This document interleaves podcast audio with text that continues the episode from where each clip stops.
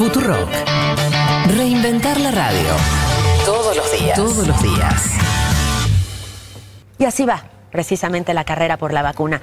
En total existen más de 135 proyectos. 35 ya están en pruebas en humanos. De esos, 18 se encuentran en la fase 1, donde se aplican a un pequeño número de personas. 12 han pasado a la fase 2. En esta se experimenta con cientos de voluntarios todos, divididos en un par de grupos. Por ejemplo, jóvenes y adultos mayores. Si en ambos se logra por lo menos 50% de efectividad, entonces la investigación pasa a la fase 3. Y ya hay cuatro en esta.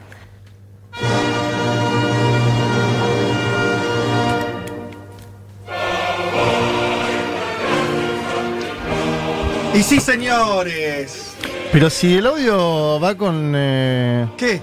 el audio habla de fase 2, 3. No entiendo el himno. El himno es el himno de la gran revolución de octubre de 1917.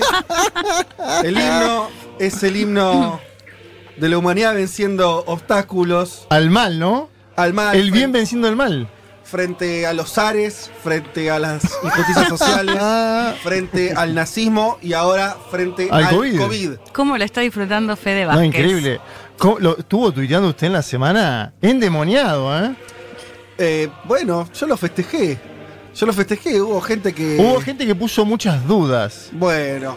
ah, El occidente, ¿no? Vi un newsletter por ahí del ganador de la semana pasada en los newsletters. Sí. Mucha duda también ahí puso. mucha ¿no? duda, pero siempre pasa lo mismo. Sí, ¿no? Todo lo Es- que venga de ese país. De ese maravilloso Y es la bronca también por, por, la, por haber perdido también. Digo, hay algo personal ahí. ¿Por Ta- qué no? Ah, bueno, claro. Ah, lo- ¿eh? pero lo influyó a Elman, entonces. a- ¿Por qué dice que perdió si la de Oxford está en camino también? Me parece. Este Elman tira la toalla muy veloz, ¿eh? Te tengo bajito, Juan, a ver Sí. si lo podemos subir un poco. No Pero- será un boicot tuyo, ¿no? No, para nada. Justo, justo que en la semana la de Oxford, el día siguiente la de Oxford. eh, Yo quiero que ahora sí recordemos, porque los que escuchan este programa, los que escucharon el domingo anterior, eh, habrán recordado. Hace que- dos fue, hace dos. Hace dos, hace sí, dos. hace dos. Habrán recordado que hubo una apuesta. Sí, señor. Eh, se presentaba de esta manera la apuesta, a ver. Yo creo que tendríamos que hacer una apuesta acá en un mundo de sensaciones Ahí y volver a escucharlo cuando Let- salga No. finalmente la vacuna. Nuestro pro- propio bar. Dice cuando salga, atención, ¿eh? No, bueno, ahora Ate- empezamos. atención. Ahora empieza una guerra Claro. de tecnicismos. La voz de Leti Martínez de hace dos domingos anunciaba, anunciaba esa apuesta que hicimos todos los que estamos al aire y cada uno pudo decir eh, por quién Su iban a apostar. candidata. A ver, empezamos a escuchar. Yo voy con esa, porque Oye, me gusta, me cae bien. Oxford. Oxford, y año que Reino. Unido. Está bien. La Tu- no, tuvo, no tuvo una mala semana Oxford. No, No, bueno, no. No lo quiero defender porque está bajito, aparte está afuera, pero no tuvo una mala semana Oxford. para nada de- en relación a la Argentina, menos Sí. Claro. Fase, fase 3, amigos. Fase-. Uh, Fase tiró un fase 3 ahí. A ver qué otro, qué, qué otras apuestas hubo en la mesa. Porque la compró Estados Unidos Claro. y porque la compró Japón, Sí. Pfizer. Five. Sí, igual me. Pfizer. la- no, bueno. Va a salir, pero no está dentro del. No, y sabés qué No fue lo peor que. fuerte. ¿Qué pasó? No, en la semana, el mismo día que Putin dice la anoté, Trump dice voy a comprarle 100 millones de dosis a Moderna. Eh, amigo, habías No. hecho un acuerdo con Pfizer. Y Está, parece. está desesperado, Donald. Y Compra a- a todo el mundo. Sí. Eh, paré a ver si hay otro más ahí. A mí no me sorprendería que sea Estados Unidos. Es más, hay que ver si no hay un anuncio ahí importante previo a las elecciones. Yo creo que se juegan todo ahí. Bueno, Leti, me parecía que iba más por Moderna. Le podemos dar la derecha. No, no, yo dije Estados Unidos, bueno, me benefició Moderna en este sentido, pero me gustaba Juanma diciendo, mete China. Es verdad, ninguno dijo China. Y no, hizo nada. Y no hizo nada, así que bastante bien. Bastante, no se movió tanto. Eh, había dos o tres chinas que apuntaban y, por lo menos por ahora, no picaron Sí. en punta. Pero A- finalmente hubo otro, otra persona Sí. que dijo que fue por otro lado. Incluso después de que todos apostaron, porque no es que. No, no arranqué yo diciendo mi favorita es. Me quedó la que me quedó casi, a ver. Yo me juego con los rusos. Dije la noticia. Sí. Bien, vas, ¿qué? Y me que juego. sea ahora, Y además porque octubre. me- ¿Sabes qué me imagino? Con esto cerramos, pero me imagino el caminito. Bueno, el caminito. no, ¿Qué era? ¿Probarla de toque antes de la fase 3? A ver si está, porque acá hay una explicación un poco más larga ¿Tiene de por qué la rusa. científico de los más importantes a nivel mundial? Sí. sí, es verdad. ¿Tienen un desarrollo vinculado también a lo médico muy importante? Sí. Sí. tienen, a diferencia por otros países, más Ojo, una eh. política de lo necesitamos ya como hizo Sale o sale. cuando Lenin decía hay que electrificar el país Claro, y no anduvo claro. pensando mucho en costos humanos o en que, bueno, te cagas de frío, cagate de frío, pero llévame la, la luz al pueblo ese. Bueno, me suena que Vladimir Putin debe pensar parecido, es decir, la vacuna la necesitamos ahora. Bueno, señores, yo creo que ese voto justificado tiene todo, porque está el país, está ciertas, no, no duda, pero características rusas sobre cómo iba a ser la vacuna, donde por ahí se sacrificaba alguna A la fase, ciencia. a la ciencia, al protocolo, eh, algún costo humano se dice por ahí. Sí. Mm, esperemos que no, pero bueno.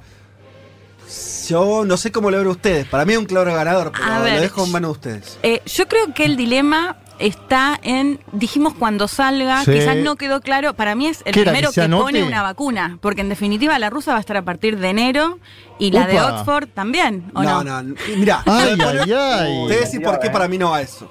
Porque lo de poner una vacuna, te lo tomo, pero todas las vacunas en realidad ya fueron testeadas en humanos. Sí. O sea, que eso- estas Bueno, pero que 76 llegue a distribuirse. Algunos tienen mil, otros 57. Y bueno, pero. Pero entre las 76 está la hija del presidente. Claro. Ojo. Sí. eh, yo digo, la vacuna están. Todas las vacunas estas Sí. que nombramos. No, pará, están- ya, ya hay sí. producción de la vacuna Sputnik 5. Sí, claro. Sí. A- ayer se anunció que ya hay producción. Es decir, las, las otras están, están empezando. Yo lo que digo es, hubo otro jefe de Estado que salió a decir. No, ya eso no, está no, la no. vacuna. No, eso No. no. Habrá O que la jugar- anoté, la anoté, no, na- Miren ninguno lo la que anotó. digo. Pero- Yo dejo mi copa. Yo creo, creo Eso que es, soy- eso es una copa del mundo, Vázquez. esta es una especie de copa del Ah, mundo. no, me muero. Una ¿Es una la copa copa con papelitos de caramelos? Eh, yo espero que, que mis compañeros Pero a- le- acepten. le- le- no, le- a ver, si era anotarla, Sí, usted es sin el ganador duda. y levanta ahora. Si era la que sale, y no sabemos todavía. Porque ah, imaginen esto. ¿Qué pasa si ahora China sale Xi Jinping y anuncia, ya tenemos todas las fases? Es más, ya, la- Ya la- vacunamos al 90% de la población. Y ahora lo podemos distribuir al resto del mundo antes de Navidad. Creo que ponele. pasaría, que- ¿sabes qué? Creo que pasaría lo mismo que pasó con la vacuna rusa, Sí. donde si hacen eso, eso no fue dicho a la comunidad científica y todos van a decir, no, bueno, si no estuviste diciéndole cómo venía la investigación, que es un poco la crítica Claro. a la vacuna de Putin, que, que no es- publicó. Claro. Exactamente, no está publicado en las principales revistas de ciencia, hay medio cierta cosa opaca respecto a, Sí, hermética. a, a la cuestión. Entonces, me parece que con China pasará lo mismo. Yo digo, jefe de Estado que dijeron tengo la vacuna, uno. Sí. Anunciábamos acá que probablemente la vacuna, en términos rusos, se salteara alguna.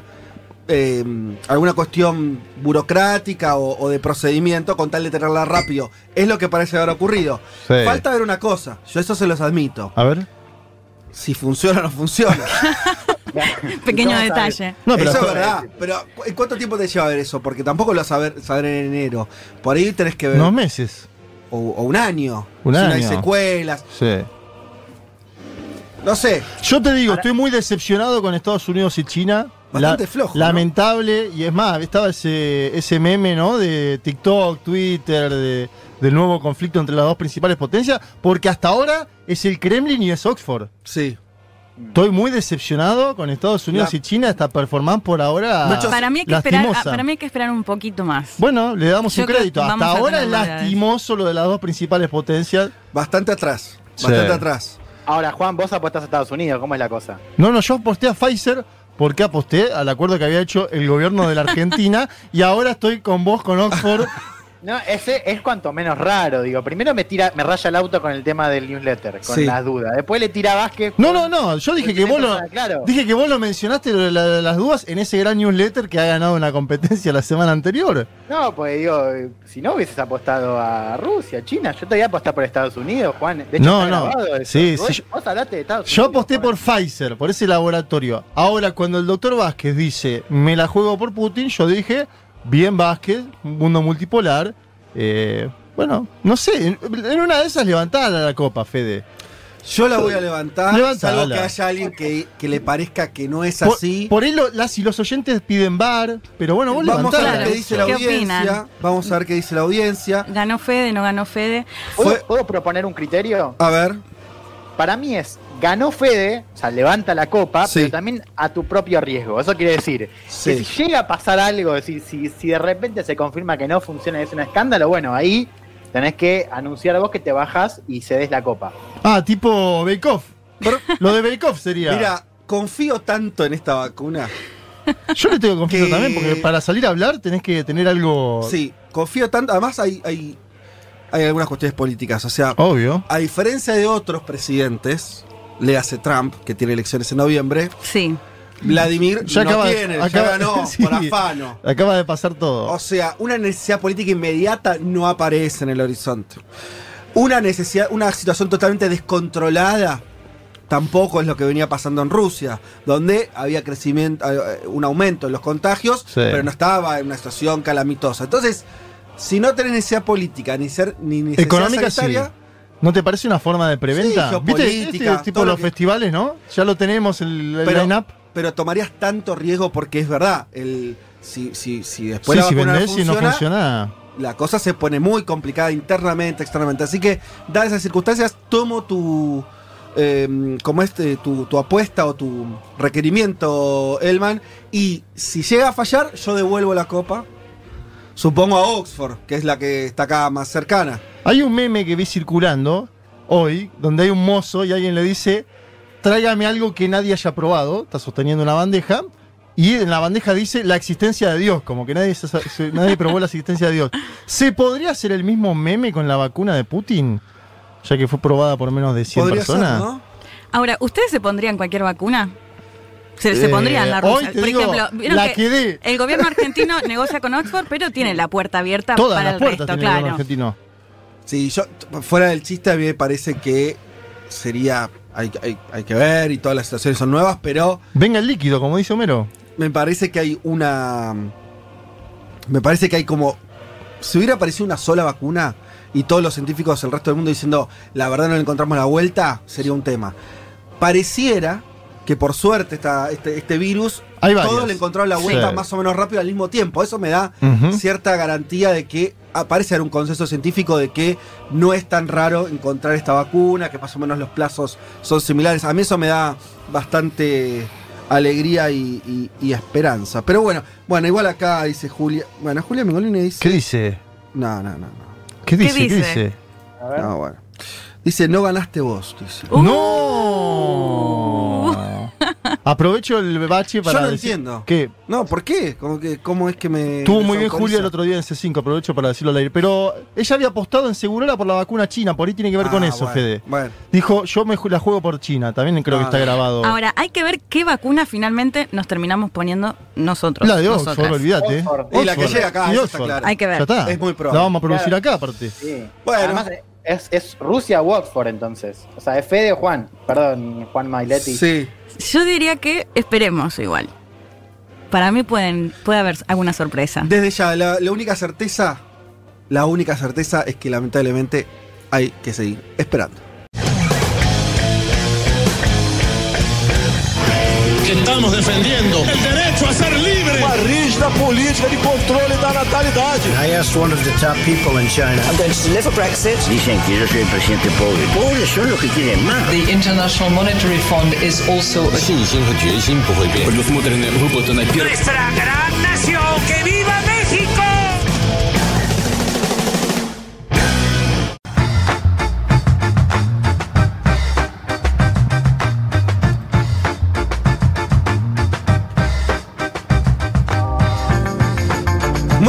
domingo para todas y para todos y para todes. Un domingo donde asoma casi. Está fresco, pero en mi sensación casi que asoma una primavera. No, hace un frío tremendo hoy. Bueno, hoy pero- la estoy pasando, creo que el día que más frío siento. O sea, Hay un yo venía en una, la- yo venía en una y me acaba de bajar. Sí, bajé sí, te un baja, te ondazo. baja. Es que vos estabas Pero muy la- ilusionado esta semana, te sentó bien. claro. Pero la primavera fresca existe. El tema de la primavera Sí. para mí es más el sol que la temperatura. Perdón, ¿eh? La temperatura es el verano. Primavera de No sé, 18 much- grados. muchas flores no veo. ¿No? Un Mirá- frío Mirá tremendo. este patio, qué lindo. No, divino, pero las flores Bueno, faltan un poquito. eh, tal vez sea mi- mis ganas entonces. Bueno, muy bien, arrancamos este programa Para los que, no sé si hay gente que nos venía escuchando, dejó de escuchar y volvió hoy, ponele. ¿Sí? Re- sigo, rec- no, no sé, pero por la duda Nos recuerdo, saludamos. una vez más, tres horas, ¿eh? versión nueva de Un Mundo de Sensaciones. Hasta las 15 horas vamos a estar haciendo el panorama internacional. Abríamos hoy así medio heterodoxamente con la apuesta de la semana pasada respecto a qué vacuna iba a ganar. Acá veo que me están haciendo encuestas. ¿Una encuesta Yo- ahí? Me están, me están. Mi ¿Te- propio equipo. ¿Te hace bullying? Mi propio equipo me está haciendo. O sea, vamos a decir ahora que la gente decía si gané o no. Ok, bueno. Está bien, listo. Está bien. Yo, no, yo ya no digo nada. ¿Se viene la encuesta? Yo ya no digo Ah, apareció la nueva grieta internacional que divide. ¿Ganó Fede, no ganó o es discutible? no, bueno. Son las tres ¿Ves? opciones. No, eh, no necesariamente la gente tiene razón o me voy a someter ¿Cómo a la no? opinión de Se acaba de su- su- Y Claro, no. Fede, Fede no quiere compartir nada con la comunidad. Ah, Oh. Va a tono con, con su apuesta ganadora, ¿no? Digo, todo hermético. todo, todo hermético. Eh, bueno, más allá de, de- de estos chascarrillos, eh, tenemos un programa con mucho contenido y donde la cuestión también, obviamente, de la vacuna, las vacunas, eh, va a ser parte del asunto. Si les parece, arranquemos. Arranquemos con vos, Juanma. Eh, vendamos rápido porque estuvimos pasados, hicimos una introducción más, más larga de lo habitual. Vendamos rápido el tema de hoy. Vas a hablar de algo que, que me parece que es una, un horizonte interesante en términos políticos para la región, que es pensar si se conforma un eje o se está conformando en los hechos un eje México-Buenos Aires, gobiernos progresistas, en un contexto donde hay pocos de eso en Latinoamérica. Sí, te diría poco y nada. Y fue una semana justo de definiciones para América Latina. Mucho tuvieron que ver los dos principales gobiernos progresistas de este continente, la Argentina y México, bajo las conducciones de Alberto Fernández y Andrés Manuel López Obrador. Primero, obviamente, por el anuncio de la vacuna de Oxford y AstraZeneca para toda América Latina, a excepción de Brasil, que tiene sus acuerdos. Son 250 millones de dosis potenciales con un precio de venta barato subsidiado por la Fundación Slim. Vamos a explicar Sí. un poco eso. En segundo lugar, por un posicionamiento simultáneo en torno a las elecciones del BID, Ajá. donde Estados Unidos quiere meter la cola y donde Donald Trump quiere meter la cola. Bueno, México y Argentina están coordinando. Y último, Venezuela. La crisis en Venezuela, las elecciones en Venezuela. Hubo definiciones tanto de la Argentina como de México en ese sentido. Vamos a charlar de todo eso acá hoy. Me parece muy interesante esa perspectiva, sobre todo porque estás trayendo distintos temas, ¿no? Vacuna, posición frente Claro. a Venezuela, frente al BID, eh, y, y bueno, y un contexto donde tal, tal vez la necesidad hace que esos dos gobiernos de países distantes, ¿no? Que no, no tenían una, eh, históricamente un vínculo muy estrecho en la coyuntura, por ahí se sientan necesitados.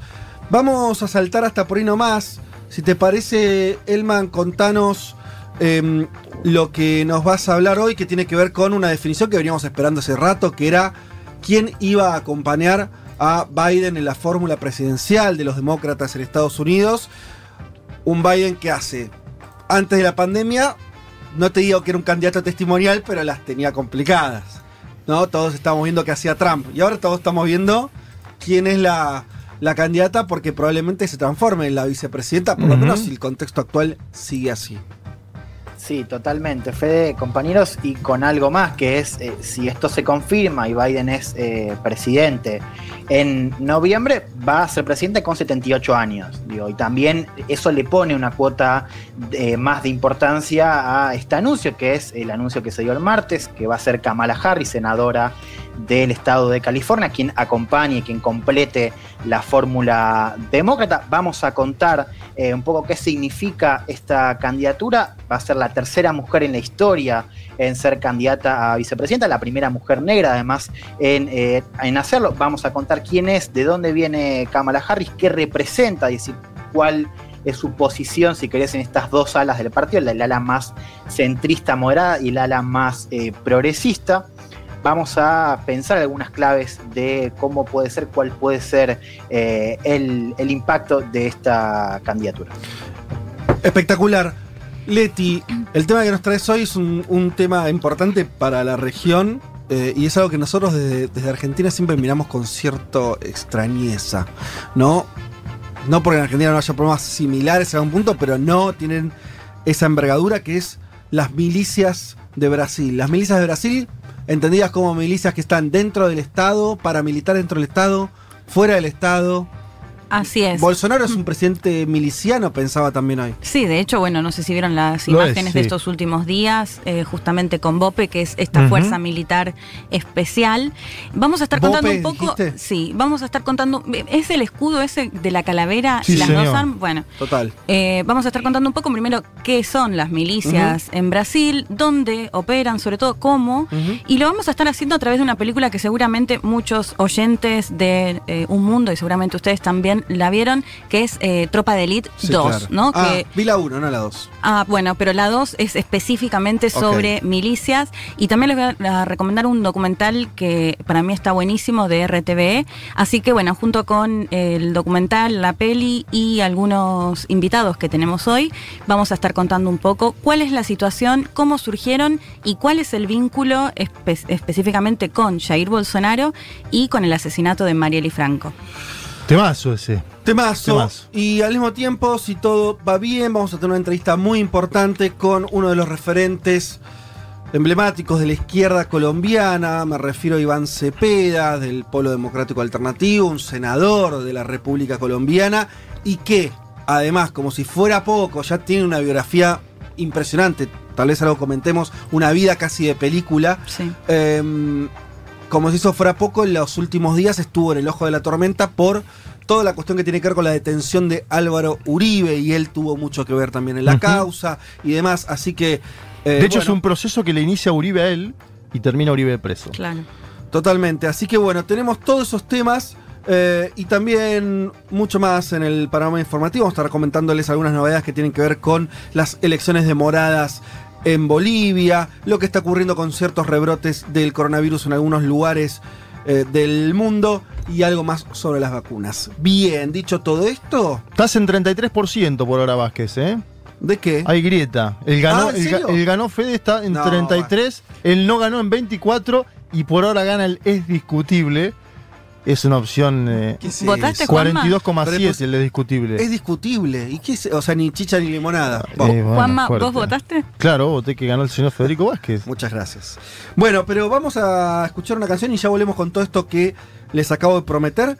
Si le parece bien, no creo que a nadie le pueda parecer mal. Arranquemos este domingo escuchando a Patti Smith Group haciendo Dancing Barefoot.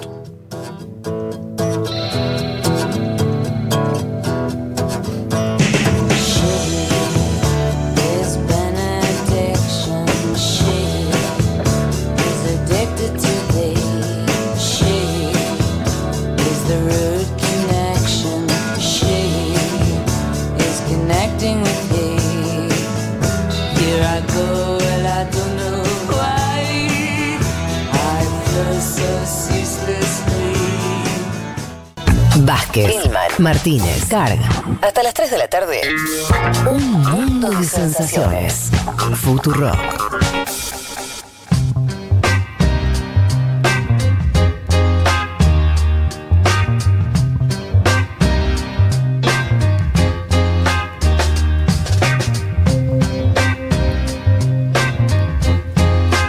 Comentábamos al principio del programa nuestras apuestas sobre las vacunas. Vamos a hablar un poco más en profundidad, más en serio.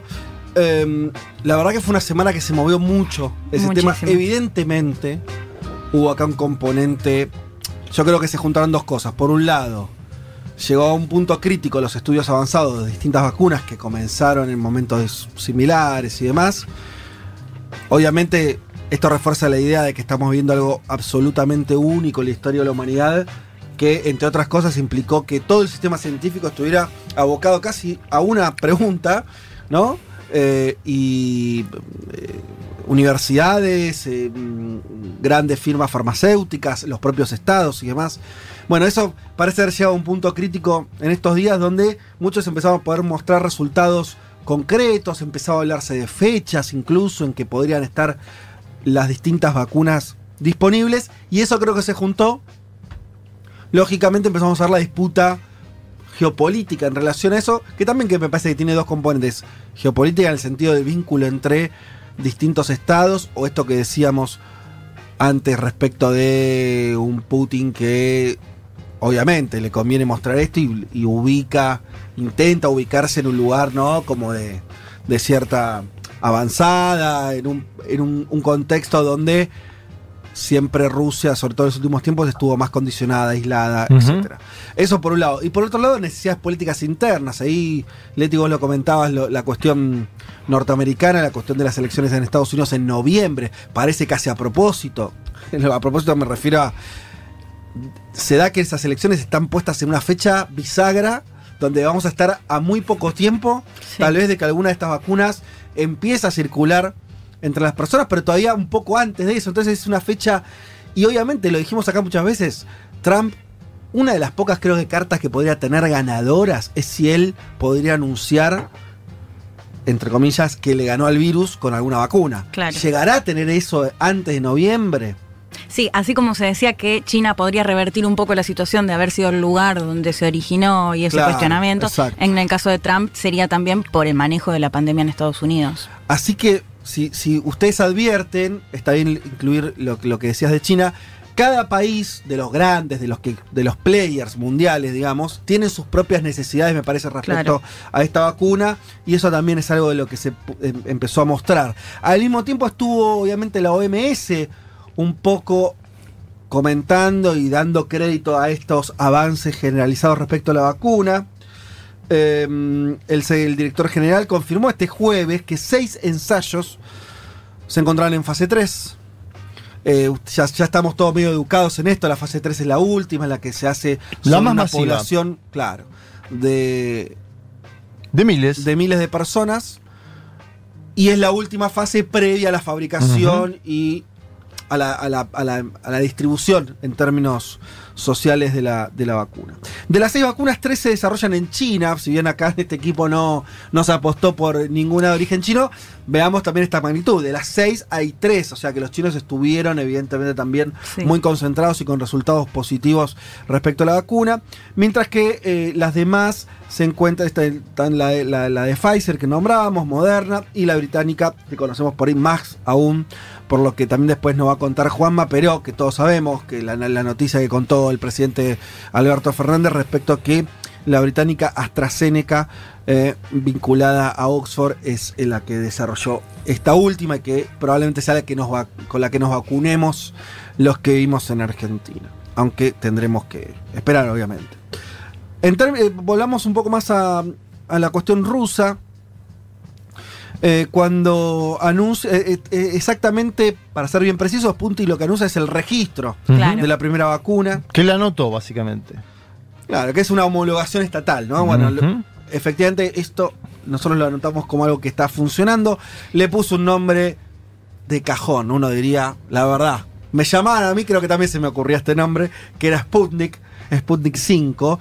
Eh, obviamente homenaje al satélite ruso, que fue el primero que se lanzó en la historia de la humanidad, en un momento donde parecía, en este programa alguna vez, no me acuerdo si el año pasado o cuando hemos hablado de esto, de la carrera espacial, que es muy interesante esa carrera entre Estados Unidos y, y la Unión Soviética, pero básicamente le empezó ganando la Unión Soviética con este Sputnik.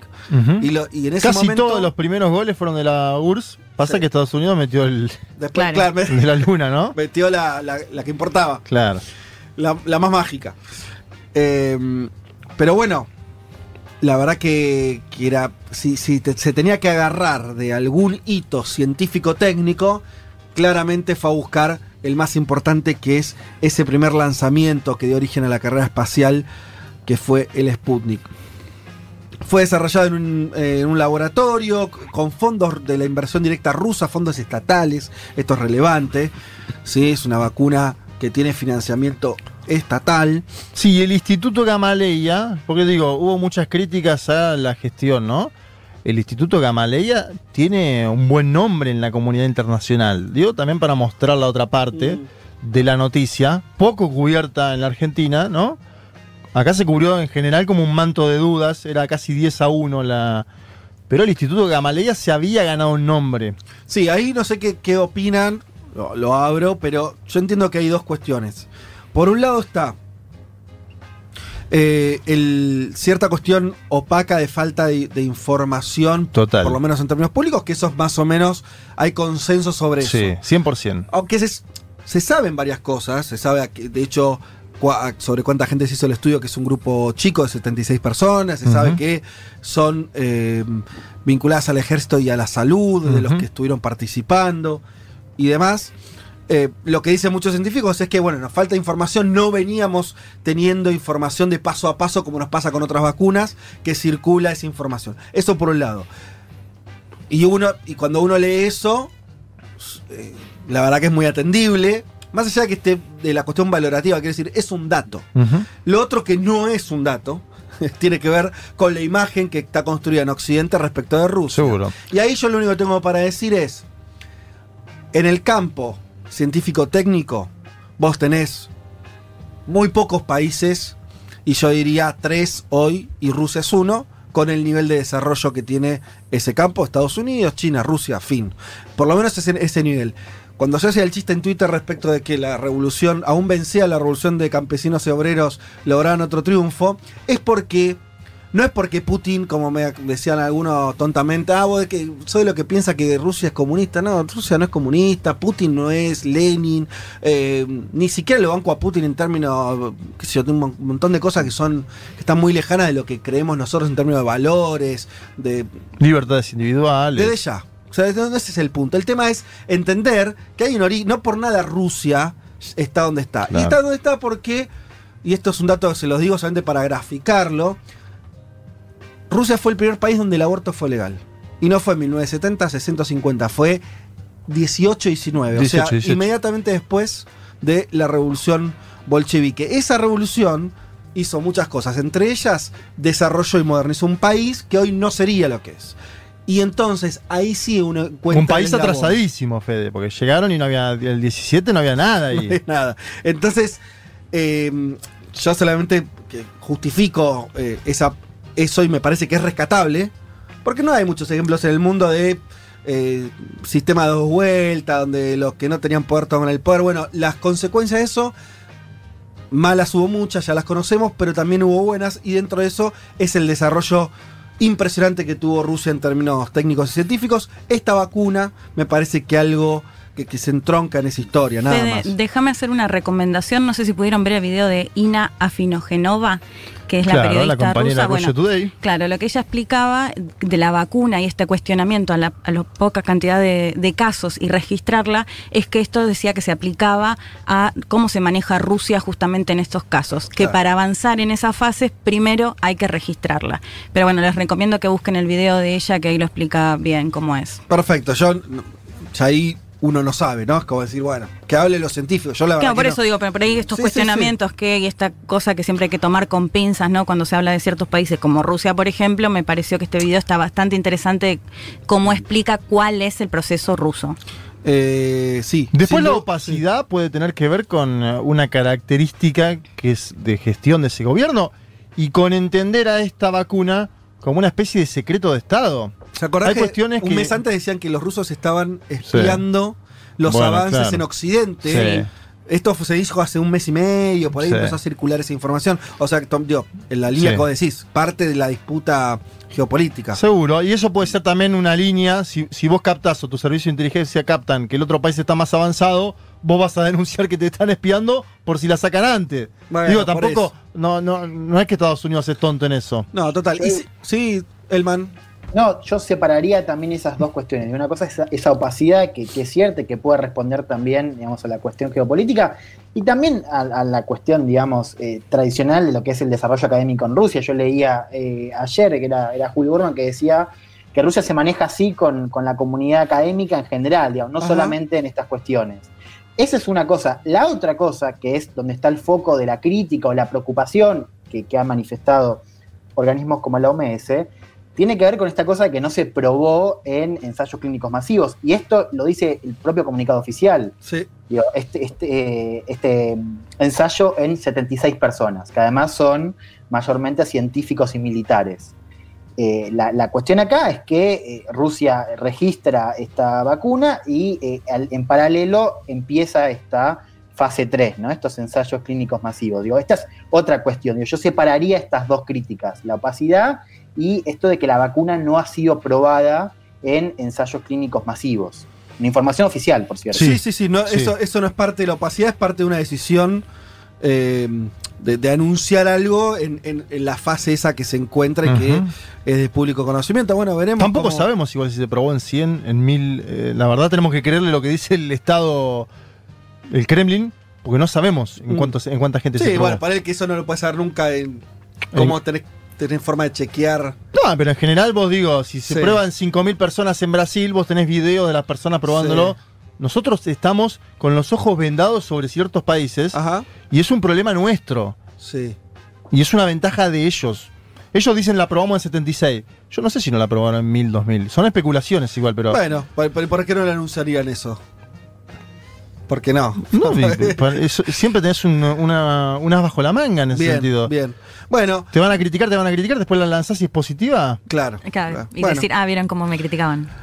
Obviamente el otro jugador acá, que no debe estar nada, no, no, no, no se debe haber puesto muy contento con todo esto, es Donald Trump, que dijo que estaba muy cerca, entre comillas, muy cerca, pero no.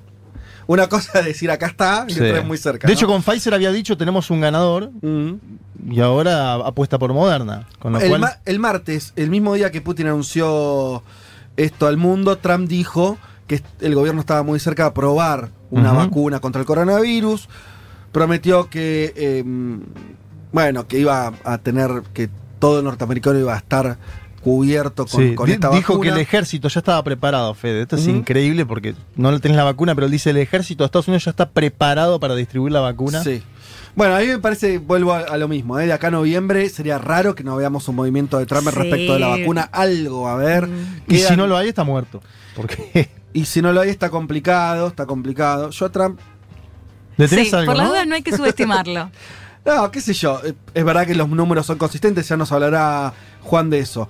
Eh, sigamos, avancemos porque tenemos mucha información y, y- y poco tiempo. Sigamos hablando un poco del coronavirus en Nueva Zelanda, ustedes lo saben, lo hemos hablado acá, fue columna de Elman también. Eh, fue uno de los pocos países que logró eliminar, el- o sea, Sí. tuvo el virus y lo eliminó. Ese es un triunfo que casi inédito en el planeta. El resto de los países, los que hay algunos poquitos casos que no tuvieron, obviamente la inmensa mayoría sí, y cuando tuvieron siempre tuvieron cada vez más, ¿no? Y a lo sumo fueron después controlando el famoso pico y qué sé yo, pero lejos de eliminarlo. Nueva Zelanda lo eliminó, hemos hablado largo y tendido de eso. La noticia es que hubo un rebrote, Pocos casos, por ahora se habla de 46 casos en Auckland, la ciudad más grande de Nueva Zelanda, un solo hospitalizado, o sea, parece algo en términos muy moderados, en términos médicos, sanitarios. Pero bueno, si vos venís de no de haber eliminado el virus, la- en Nueva Zelanda, para darles una idea, se volvió a jugar al rugby, que si querés el deporte que no podés jugar. ¿Es un deporte? ¿El rugby? No pregunto, no. ¿Por qué no sabía que tenías un encono con Está eso? como no, no con tengo el un encono, me pregunto si es un deporte eso. Sí, ¿por qué? Sí, ¿Por, qué ¿por qué claro, no sería? ¿Por qué no sería un deporte? No sé, en un momento. Hoy está muy críptico. No, Bueno. no entiendo qué está pasando hoy con Juan, no. Eh, hoy, hoy vino, hoy vino medio. Quedó mal porque perdió la apuesta y No, Trump. Para mí vino medio ruso, así como. eh, entiéndame los que me entiendan. Che, no, pero. eh, eh, a lo que voy, lo, graficaba lo, lo del rugby, deporte nacional en Nueva Sí, señor. Zelanda, campeones, yo qué sé. Claro, de mucho contacto, obviamente, que es un deporte que no puedes hacer si tenés com- circulación comunitaria del virus desde ya. Quiero decir, se jugaba, se jugaba con público, estaban viendo vía normal. Con público jugaban. Sí. Sí, de Ah, la hecho, pelota. Fede, cuando Jacinda Arden anuncia que ya no hay casos, lo hace, están todos los periodistas todos juntos, sin barbijo. Sí, Era sí, es la- que- como antes. Claro, es que eh, lo habían eliminado. La Sí, verdad que no si había lo elimina- casos, claro. o sea, t- tampoco, si vos eliminaste el virus, fenómeno, sé la vida que tenías, ¿por Claro, vas a...? sí, sin casos y con las fronteras cerradas. Sí. El tema es que eso duró 102 días, un montón. Montón. Un montón. Eh, chapó para Arden, ¿eh? Desde el 8 de junio, el 8 de junio se declaró libre del virus hasta esta semana. El tema es, y la, pro- y la preocupación y las dudas que exceden a Nueva Zelanda, es lo que voy a contar ahora, ¿eh? Que este rebrote, insisto, todavía muy chico, es muy probable que logren contenerlo porque saben, pudieron rastrear a esas personas, las aislaron, todo el Estado se puso ¿no? a, a volver a controlar el virus. La propia Arden salió a decir que lo hemos mantenido fuera durante 102 días, más que cualquier otro país. Hemos sido líderes en el mundo en la respuesta al COVID, con el resultado de que se salvaron muchas vidas y nuestra economía avanzó más rápido que en otros lugares. Podemos hacer todo eso de nuevo, como diciendo, bueno, volvemos a la carga, vamos a volver a eliminarlo, misma estrategia. Claro. El tema es dónde se originó esto. Vos hablabas de las fronteras cerradas, efectivamente, pero no están las fronteras cerradas para la economía. Porque si no, Nueva Zelanda pasaría a ser un estado aislado, paria, complicado. Siendo una isla, además. Es una isla, no produce todo lo que consume, como casi ningún país del mundo. Y se especula con que este rebrote entonces vino a través del puerto, vino a través de algún cargamento de alimentos congelados. Mm. Por ahora, y este es un gran miedo que hay en el mundo, los alimentos congelados pueden transmitir el virus. Ya, se- ya está demostrado que pueden tener en su ADN un pescado, un camarón y demás, eh, virus. El tema Sí. es si eso puede después trasladarse a los humanos a partir de la ingesta y demás. Lo que están sosteniendo ahora en Nueva Zelanda que no fue la comida, sino que a pesar que la reglamentación habla que los trabajadores que llegan en un barco extranjero a Nueva Ce- al, al puerto de Nueva Zelanda no, se, no pueden descender, no puede entrar en contacto esa persona con alguien, un residente eh, neozelandés, algo de esto ocurrió. Esa es la O sea, especulación. alguien no respetó las sí, normas. imagínate que es muy difícil ese protocolo, o sea, si llega un barco con cargamento, Sí. bueno, eso, eso lo tiene que bajar a alguien. Bueno, algo pasó ahí, ¿sí? Que eh, hubo alguna, algún tipo de contaminación, porque los contagios están referidos a, a ese, a ese mundo. Veremos cómo se desarrolla, pero bueno, no deja de ser un poquito preocupante. eh, y porque además, esto que yo decía de la cuestión de los congelados, China también registró, lo habrán visto en alguna noticia, más de una vez que dan positivo algunos cargamentos de alimentos. China es una gran importadora de alimentos. Y, las, y lo último que ocurrió es que una importación de camarones de ecuatorianos en China dieron COVID positivo. China dijo dos cosas. No pasa nada. No, esto no es que porque te comes el camarón, no, bueno, qué sé yo. Y al mismo tiempo suspendió la importación de camarones. Entonces va a decir, bueno, no te quedas del todo tranquilo. Claro. Y si obviamente este virus se contagia de esta manera, Y pasó lo estamos un poco con, ¿no? los, complicados. con los pollos, ¿no? De Brasil. Con los pollos. Hubo varias instancias donde se descubrió eh, que contenían coronavirus. Todavía no está claro la transmisión. Bueno, un buen momento para comer verduras. Y, de- y producidas por vos. Claro, bien sanitizadas, bien sanitizadas, porque también. Hablemos rápido de Bielorrusia. Ustedes saben, hola, protestas eh, históricas en ese país. Eh, y el domingo pasado se llevaron a cabo las elecciones. Lukashenko es el actual presidente, gobierna desde el 94, 80% de los votos. Una gran lindo, legitimidad, ¿eh? ¿no? Sí. Lindo. Sacar. 8 Sí, de cada 10. El tema es cuando te dicen, no que te felicitan, sino te dicen, ¿sabes qué? Fraude. Y tú, todos esos votos, no sé qué haces. Eh, bueno, empezó, la, la oposición lo desconoció, empezó a hablar de fraude, empezaron las protestas. Sí. Una candidata se exilió, ¿no? Sí, también hubo. A empezó- Lituania. Sí, hubo muertos, hubo heridos, 6.000 detenidos. Una tremenda goma. Sí. Por las movilizaciones, Internet fue detenido durante un tiempo. Bueno, todas eh, complicaciones importantes. Ya cuando apagás internet, Ya estás ahí. Sí. Primavera árabe. o, o sos una empresa argentina que funciona mal, o, o sos un gobierno autoritario. Así que bueno, complicado, ¿eh? este, complicado lo que está ocurriendo en Bielorrusia. Recordemos que estamos hablando de un país muy ligado a Rusia. ¿Sigue a siendo el socio de Vladimir Putin? Porque veía en el newsletter de Juan Elman que, que hubo ahí ¿no? un quiebre en algún momento. Bueno, hubo un quiebre eh, y esto es información de los últimos días. eh, efectivamente, Lukashenko terminó pidiendo ayuda a Putin. Ah, lo llamó. Lo que se especulaba, lo llamó y Putin dijo que va a brindar ayuda significativa. Así que ese es el último dato que tenemos Bien. para pensar cómo puede seguir esta situación. Fede lo decía, es una represión brutal. O sea, realmente lo que está pasando en Bielorrusia es histórico. Hay que ver cómo va a seguir este movimiento que eh, no apareció en, eh, digo, desde que Bielorrusia salió de la, de la Unión Soviética, digo, desde que gobierna eh, Lukashenko.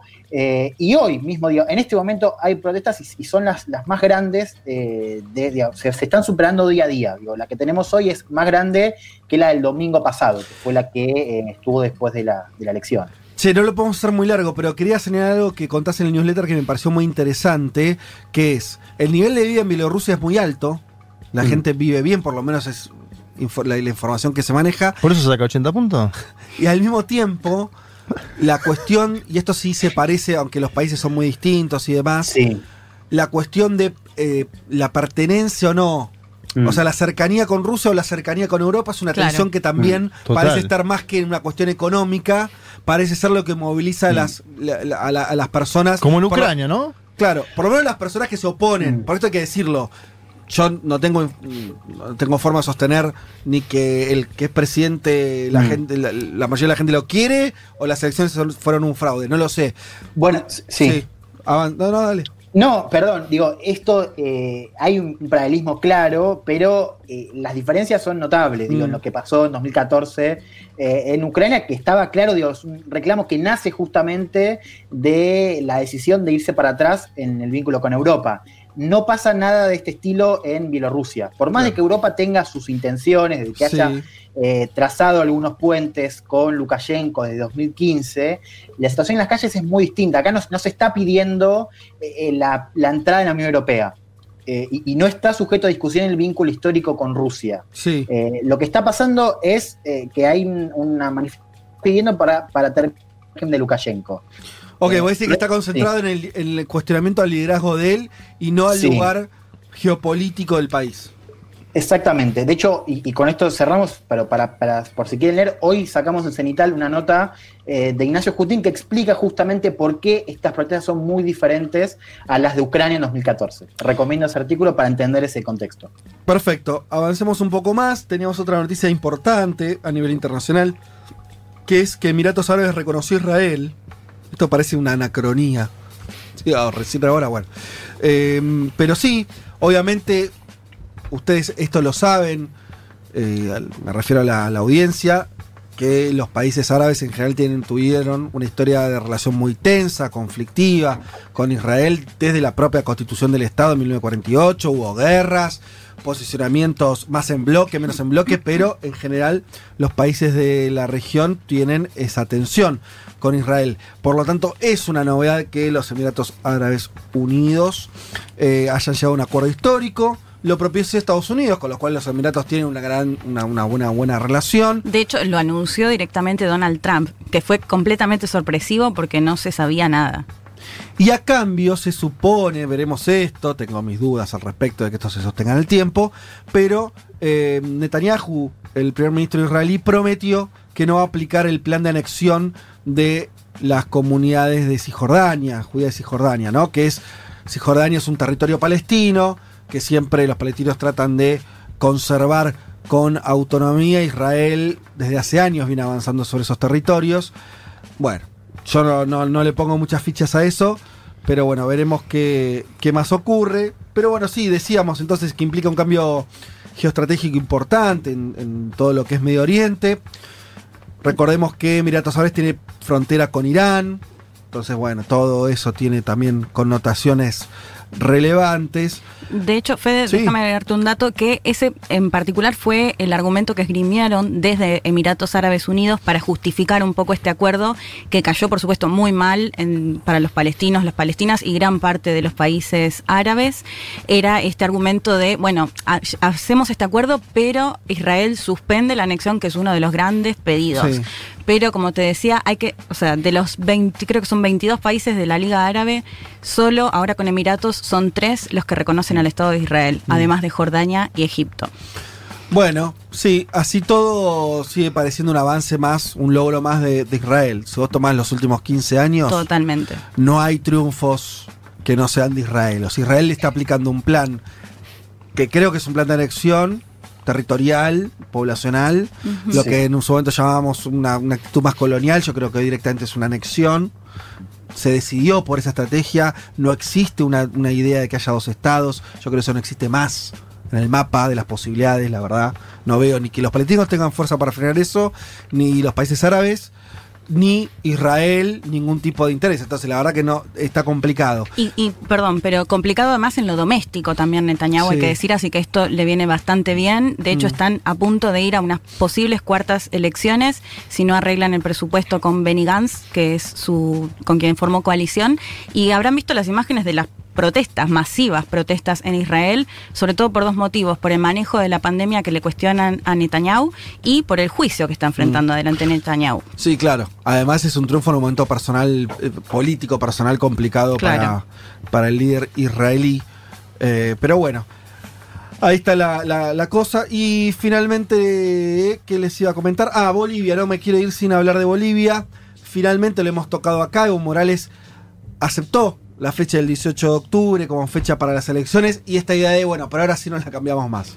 Esta es la última, ¿no? Se cambió dos veces, ¿no? Estaba, mm, la primera, el primer Mayo. cambio fue a septiembre. Mayo. De mayo a Mayo, septiembre. agosto, septiembre y ahora octubre. Tres, la Tres tercera. veces. La tercera será la vencida. Bueno, 18 de octubre, fecha de elecciones en Bolivia. Esto terminó, lo habíamos contado ya el domingo pasado, que había un acuerdo de varias.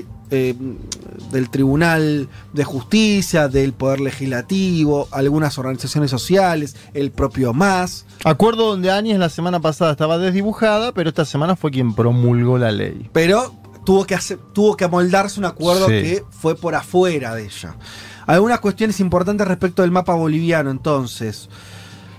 Tuvi- Tuvimos una semana de protestas muy intensas, bloqueos, hubo acusaciones por parte del el gobierno de Áñez de que esto impedía que llegara oxígeno a los hospitales. Bueno, no está muy confirmado que esto exactamente haya sido así. Es la versión oficial. Claro. Pero efectivamente sí hubo protestas muy importantes en el contexto de la pandemia también, que, que implicaban mayor riesgo obviamente de propagación del virus. Todo esto se conjugaba con obviamente la legitimidad por parte del MAS de decir, che, tenemos que ir a elecciones. Este gobierno no eligió a nadie. Nosotros somos la primera fuerza política. Tenemos que ir a elecciones. Finalmente parece haber, haberse impuesto esa línea. Em, lo que dijo Evo en un encuentro con eh, seguidores del Ministerio de Jóvenes, una organización católica, dijo, hoy hay compañeros que dicen que por lo menos sea el 4 o el 11 de octubre, no el 18. Yo me pregunto, ¿para qué pelear por una semana? Creo que no tiene sentido esta clase de planteamientos, por dos semanas o tres no vamos a hacer problemas, que fue lo que terminó de destrabar este acuerdo. El viernes la COB y el Pacto de Unidad informaron que estaban en cuarto intermedio. Primero la COB no quiso, los que estaban protestando decían, no, bueno, ahora queremos que se vaya Áñez, Sí. no queremos la fecha del 18, ¿no? Están intransigentes. Finalmente el viernes, al final de la semana, llamaron un cuarto intermedio que básicamente es suspender las movilizaciones y los, los bloqueos que se levantaron. Les metieron dinamita en la sede central también. Digo que es algo muy de Bolivia. A la COP le metieron dinamita, después de eso la COP dice no Mirá. van más los bloqueos. Y se conoció hoy, en la madrugada, la muerte de la hermana de Evo Morales, Esther Morales Aymá. ¿Por qué es importante la noticia? Porque le habían quemado la casa en noviembre del 19, cuando fue el golpe de Estado, y porque su hermano está en la Argentina y no puede despedirla. Murió por COVID, que dicen los medios eh, oficialistas bolivianos.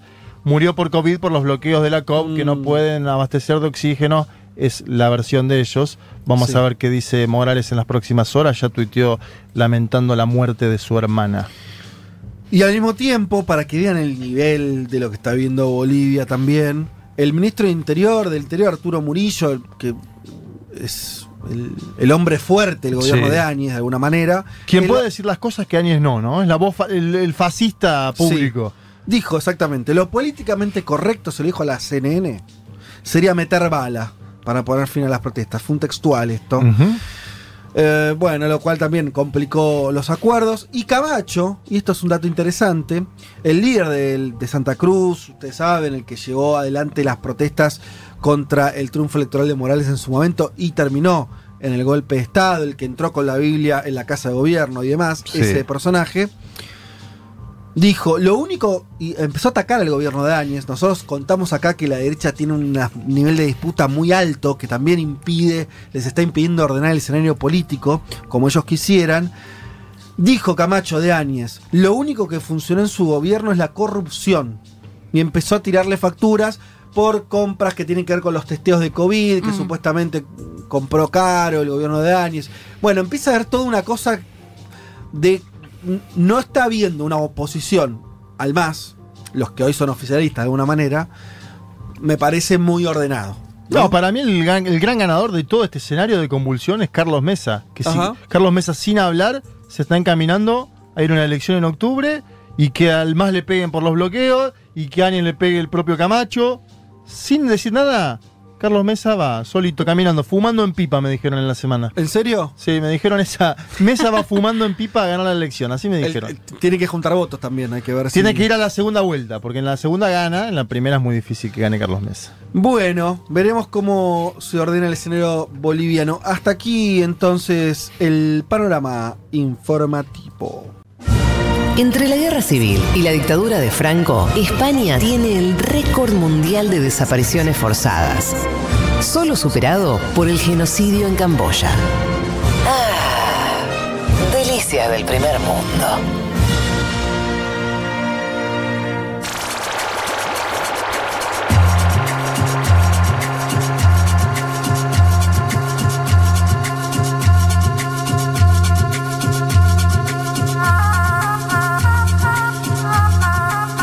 La victoria de Vázquez es total, dice socio soviético. Eh, Socio soviético. Sí, ya está. Muy Sole- parcial, por suerte. Claro. Muy- Soledad, dice Fe- Federico Vázquez, campeón. Eh, Tengo los datos desde acá de la, el- del vivo, ¿eh? Uy, del sí. minuto a minuto tengo los datos. Neuquino dice, si levanta la copa que se vacune Fede, dice. Me, me manda a consumir la vacuna rusa, ya dije no tiene ningún problema. Claro, ¿por qué Buen no? punto. Eh, Charlie dice, me parece bien la propuesta de Elman, Vázquez ganó. Si la vacuna después no funciona, que devuelva la copa. A lo Bien. Bake Off. Vicky de Córdoba dice, por favor, tenemos que hacer un asado entre ustedes y mis amigues historiadores. Eh, Bueno, dale. mirá, Vicky, Cuando yendo. se levante la Sí, pandemia. Yendo. totalmente. Obvio. Asado. Siento que nos vamos a reír tres días. Dale, ustedes Eh, ponen todo. La no, carne, car- carne y vino para tres días y estamos nosotros tres días. ¿en dónde? En Córdoba, en Supongo Córdoba. que En la Córdoba. alimentación Vamos, es vamos. en Córdoba. Eh, así que bueno, Hacemos no sé. un mundo desde Córdoba, ¿por qué no? ¿Cómo no? Un mundo de cordobeses. Eh, bien, ¿qué más? ¿Qué más? Por ahora estás ganando, Fede, en la encuesta en vivo, ¿eh? Y, pero, es que- 39,6. Ojo, él es discutible, tiene 37,8.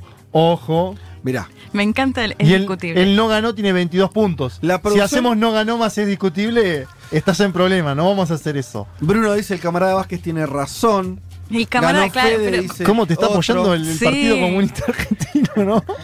Hincha de Bueno, Oxford, la dice. Fede, la Fede. La Fede, claro. Hincha de Oxford. Dice, va a ganar la vacuna que erradique el virus de un lugar. Todavía falta, pero ojalá que gane Oxford. Bueno, ahí, claro, tenemos nuestros propios intereses, por supuesto, ahí. Eh, bien, otro dice, gana el que la empieza a pl- a implementar masivamente. Puede ser. un Agustín punto. dice, no ganó nadie. Bueno, eh, pero como ustedes bien dicen, me parece que hay, hay un consenso. Que leer algunos mensajes. Voten en Twitter a la encuesta. Bueno, votenlo. José Bouza dice, Murillo fue apurado. Yo no vi el, el- el original, el, el tramo original. Fogoneado Sí. por el periodista de la CNN que estaba a la derecha de Murillo. Claro, yo vi la entrevista Ah, y primero el, periodista, ¿cómo es el nombre? Dijo, no me acuerdo, bueno, pero es muy es uno de los más conocidos de la CNN. Lo empieza a apurar y eh, Murillo le dice, bueno, pero usted desde acá a 5.000 kilómetros no puede ver. Bueno, Bien. el periodista se recontra calienta y le dice, Sí. usted no me puede decir esto porque Sí. yo sé, pero se, lo- se, se nota enojadísimo por lo que Murillo le dice y bueno, y ahí lo empieza a correr un poco, o sea, se genera media tensión Ajá. en el momento, pero ni siquiera es que lo dice como al pasar, ¿eh? porque en realidad en toda la entrevista da a entender su posición claramente. Un periodista que fue condecorado por el Comité Cívico de Santa Cruz después Ah, del golpe lindo. de Estado. Digo, para dar cuenta de quién es. ¿Quién es el Por eso, él se recalienta cuando le dice, Sí. ¿cómo me va a decir que yo no Y sigo tiene- Bolivia? bueno, sí. Jonathan dice ir a Bielorrusia es más parecido a un viaje en el tiempo a la URSS, mucho más que la misma Rusia, con sus cosas positivas y negativas. Pude estar unos meses por allá y es lo más de lo más interesante. Bien, no sigamos más. eh, bueno, hay muchos mensajes, pero eh, después tratamos de leer algunos más, pero estamos medio corridos de tiempo. Metámonos, Juanma, en lo que tiene que ver con ese posible eje eh, político Sí. diverso entre México y Buenos Aires. El miércoles por la tarde, el jefe de Estado de la Argentina, don Alberto Fernández, tiró la noticia que nuestro país y que México habían acordado, junto a Oxford y AstraZeneca y a la Fundación Slim, producir hasta 250 millones de dosis para todos los países de América Latina, a excepción de Brasil, de la vacuna contra el COVID. Brasil, claro, tiene sus propios acuerdos previos, uno de ellos en el estado de Paraná para producir la vacuna anunciada por el propio Vladimir Putin. ¿Cómo va a ser el proceso? Argentina va a producir la sustancia activa de la vacuna a través de Mab Sí. Science y México va a envasar la vacuna y va a finalizar el proceso de producción. Esta fue para mí como... Qué bueno que no fue al revés. Es lo primero que tengo que decir. No, y lo otro que hay que decir es la, la- Ah, porque- la- la capacidad científico-tecnológica que tiene la Argentina. Un, hecho que soslayan algunos y, y que es imprescindible para que esta vacuna salga adelante. Por algo se elige a la Argentina como el lugar donde se produce la sustancia activa. Mm. Quiero que escuchemos al presidente de la Nación hablando sobre la unión México-Argentina y a partir de ahí vamos a meternos en los otros temas. Hoy tenemos una ventana de esperanza. Muchos hablaban de que Argentina no estaba preocupado por la vacuna, nos recomendaban seguir el ejemplo de otros, pero la realidad es que en silencio, trabajando con México, trabajando con AstraZeneca, ese laboratorio, con el, el inmenso aporte de la Universidad de Oxford, logramos ser, junto con México, los productores de la vacuna para toda América Latina y darle una solución a todo nuestro continente. Y días atrás, cuando hablé con Andrés Manuel López Obrador, mi querido amigo Andrés Manuel López Obrador, le dije que tenía una inmensa alegría de que las historias, la historia nos haya puesto juntos a producir la vacuna que resuelva el problema de América Latina. México y Argentina. Estoy feliz de esa unión, de esa unión que nos deparó la historia. Bien, ahí estaba el presidente, mi querido amigo Andrés Manuel López Obrador. Creo que en esas siete palabras él hace alusión a algo que sucede muchísimo en la política y particularmente en la política internacional, que es la importancia de los vínculos personales en la toma de decisiones. Obviamente hay en el medio una ideología común, que la comparten, claro, estos jefes de Estado, eso es lo primero que los une, pero muchas veces en la política internacional hay un vínculo humano, hasta te diría afectivo, que no hay que menospreciar en la toma de decisiones y, re de acuerdo. y en la Sí, política. sí, sí. Eh, acordémonos, por ejemplo, del eje Lula-Kirchner, que empezó cascoteado porque Lula tenía un buen vínculo con Dual Total, y total. demás. Venían de trayectorias distintas, Sí. uno del ámbito más sindical, otro del ámbito más político. Terminaron empalmando y se potenció el vínculo Argentina-Brasil como nunca en la historia durante Mm. esos años. Entre el 2003 y hasta el final de- del gobierno de los partidos de los trabajadores. Creo que en la política internacional, sobre todo Fede, importa muchísimo el vínculo personal. Y llegó también, esto que decía Fernández, llegó un día después de un dicho para mí muy importante. Porque Fernández primero anuncia él y después habla el canciller de México explicando en la famosa mañanera de AMLO. Sí. AMLO llevó al canciller ¿AMLO habló el mismo día o el día antes? el día, el día siguiente a la Ah, mañana. Claro, porque acá lo anunció a las 6 de la tarde. Acá se anunció 6 de la tarde, se dijo que se iba a anunciar en México a las 8, lo que hizo Ebrard fue una llamada telefónica con Televisa, el multimedio, y al día siguiente en la mañanera AMLO llevó a Ebrard, pero también llevó a la gente de la Fundación Slim. Ah, me parece importante que lo escuchemos al canciller de México, Marcelo Ebrard, como para entender cómo ven desde México a la unión entre la Argentina y ese país. La necesidad es para 8 billones de personas No, esto no alrededor es. del mundo y para 100 Bueno, eh, se ve que hubo ahí una cuestión con los, los tiempos. Esa era una funcionaria de AstraZeneca. Si no lo tenemos al canciller Ebrard, no lo tenemos. Y también ese viernes, el viernes de esta semana, llegaron de México declaraciones en torno al BID. ¿Por qué, Fede, compañeros? Porque en el BID hay una puja, porque Estados Unidos, por primera vez en la historia del organismo, pretende imponer un candidato propio que al inicio de la pandemia incluso había tenido la aceptación de varios países y se encaminaba a ganar la elección. Totalmente. ¿No? Hace dos o tres meses. Me acuerdo que de hecho hay una charla entre Alberto Fernández y Lula en una actividad de las facultades sociales donde Alberto Fernández le dice, ¿sabes que tenemos un problema? Que Estados Unidos va a imponer su candidato al BID. Es decir, se daba como sentado que iba a ganar esa posición. Pero el desgaste, claro, que sufre Trump también impacta en este funcionario. Un funcionario ultraconservador, Mauricio Claver Carón, que fue quien además hizo un desplante en la asunción de Alberto Fernández en Argentina ante la presencia de funcionarios de Nicolás Maduro, del gobierno venezolano.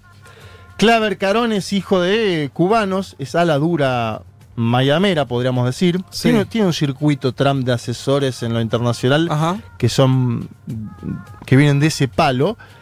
Y desde 1960 el BID fue dirigido por latinoamericanos.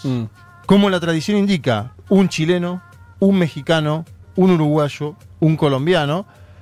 Por eso, el vicecanciller mexicano dice esta semana, el viernes textual, que poniendo un director estadounidense ya no sería el BID y defiende la candidatura de Gustavo Vélez al decir que, lo cito, es un experto financiero y que tiene experiencia al haber sido funcionario del propio BID. ¿Te acordás que después de aquella puja histórica con Jaime Estiuso, cuando muestra la foto Gustavo Vélez. Se tuvo que ir, pero se va al BID y hace una trayectoria. BID, es funcionario del BID. Bueno, pero entonces ahí es. Ya hablaste de la vacuna, primer Sí. punto de unión entre el primer eje Buenos Aires-México. Segundo eje sería intentar hacer política regional para que el BID no se lo quede el, Estados Unidos. el candidato norteamericano, sino que sea Vélez. Que sea Vélez, exacto. Y el Ebrar, el audio que nos faltó escuchar, lo que dice Ebrar es Argentina y México son un eje del bien porque están efectivamente metiéndose en el tema de la vacuna. Bueno, obviamente acá ya estamos hablando de algo, si se quiere, más ideológico en, en torno a lo del BID, pero que es interesante porque yo semanas atrás les traje que se había juntado con eh, Donald Trump y muchos decían, a partir de este encuentro AMLO va a bajar la cabeza. Sí. Y les estoy diciendo, no, muchachos, se está disputándole Claro. el BID al propio Donald Trump. En el medio Donald Trump también salió a hablar de la cantidad de infectados que tenía México, es decir, se están devolviendo un poco de palazos después de la cumbre. Bien. También Chile se posicionó contra el candidato estadounidense. El canciller de Piñera tomó posición en, el, posición en el Senado de Chile, dijo que había que continuar con la tradición latinoamericana y Claver Carón, acá yo creo que hay una idea, vos un poco lo marcabas en el chat durante la semana, Claver Carón, ultra ideologizado, pisó el palito y dijo que esa intervención había sido anticuada. La del gobierno chileno. Sí, ¿y qué pasó después? Gobierno de derecha, ¿no? Además. Seis ex cancilleres de Chile salieron a contestarle en una carta conjunta y pública. Yo digo, que Chile haya tomado esa posición también es a su manera un triunfo de este eje, Mm. Argentina y México, que parte de, bueno, una temprana unidad, digo, para criticar al candidato de Trump. Y, de, a ver, de hecho, Insulza, Insulza es ex secretario general de la OEA, es uno de los firmantes del documento y participa en el grupo de Puebla donde coordinan Argentina y México. Digo, esto para dar eh, un- una situación general. Consulté en off a fuentes que siguen el poroteo en el BID el día a día. Me dicen que si Perú y Canadá deciden posponer la elección, se hace el año próximo. Perú aparentemente ya lo habría hecho. Canadá, según algunos medios, lo va a hacer. Hay toda una especulación con que va a ser Canadá. Canadá es quien define esa elección, la del BID. Pero digo, Si Canadá apoya al candidato norteamericano, hay. O sea, hay quórum. Si hay Canadá quórum se sienta, hay quórum. y tienen los votos por ahora. Exacto. La mayoría de los votos.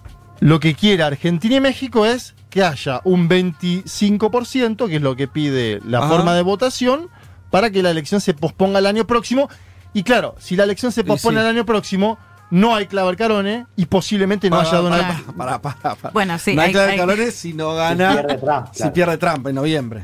Sí, yo creo igual que ya está delegitimado Claver Carone, pero bueno, Bueno, pero- lo, va a pero- man- lo va a mantener hasta... Yo no, no preocupo- O sea, si Trump gana las elecciones, agarrate. Agarrate Sí, Catalina. Pero, pero está bien lo que decís. Quiero decir, posponerlo en este escenario se parece mucho a una Sí. derrota norteamericana. Sí, y de ese, porque de última podés meter otro funcionario después, Mm. yo no sé, en No, además que es probable que pierda Trump. Entonces ahí se termina de Bueno, dibujar. claro, exacto. Si Joe Biden gana, esto cambia totalmente y de hecho se dice que hay buen vínculo entre Joe Biden y la candidatura sudamericana. O sea, vea- vamos a ver eso, porque Sí, Joe Biden sí. obviamente va a proponer a alguien o, o- o va a decir me gusta más este que este. Bueno, tema Venezuela. Sí. La Argentina. Tercer eje más a hablar ahora. Sí.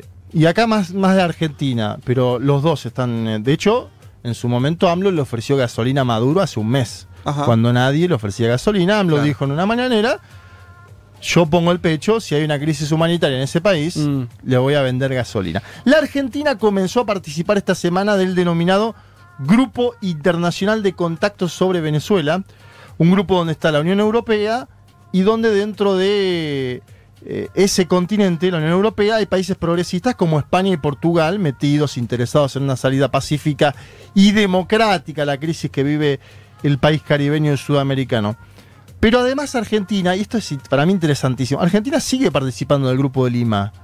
Y de el hecho, grupo de, recordemos, de países eh, de- con gobiernos de derecha, que Sí. fue el que más presionó. Sí, de hecho el grupo, el grupo de Lima se fundó para sacar a Maduro. Sí. La Argentina, cuando gana Alberto Fernández, decide seguir participando del Grupo de Lima con una argucia discursiva que es, vamos a ir a plantear el debate ahí también. Ajá. Eh, algunos desde la izquierda lo criticaron a Alberto Fernández por eso. Dijeron, ¿cómo va a seguir participando Sí. del Grupo de Lima? Bueno, eh, acá es interesante esto que pasó en A la ver. semana.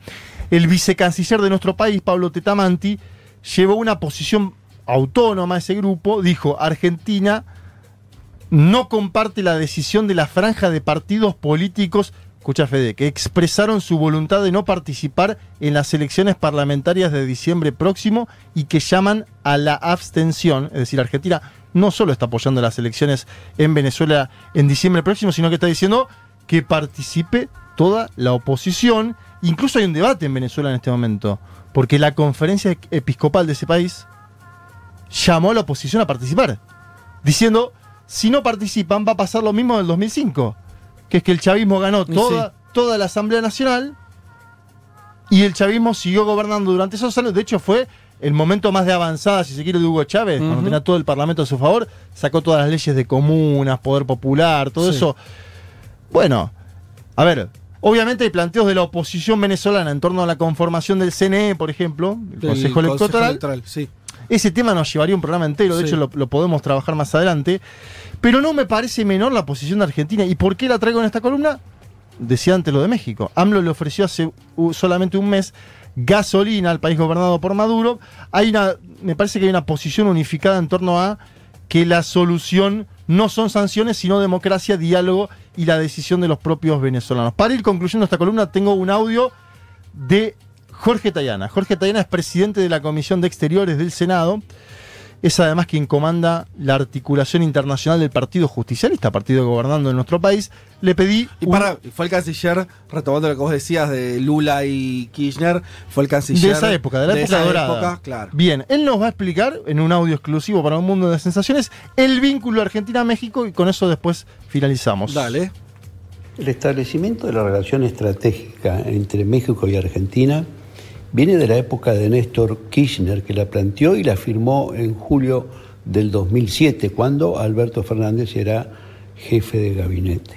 Esa relación, luego, con el, obviamente con el gobierno de Cristina, siguió, con el gobierno de Macri se paralizó y desde el comienzo del gobierno de Alberto quedó la idea de retomar esa relación estratégica y profundizarla. ¿En base a qué?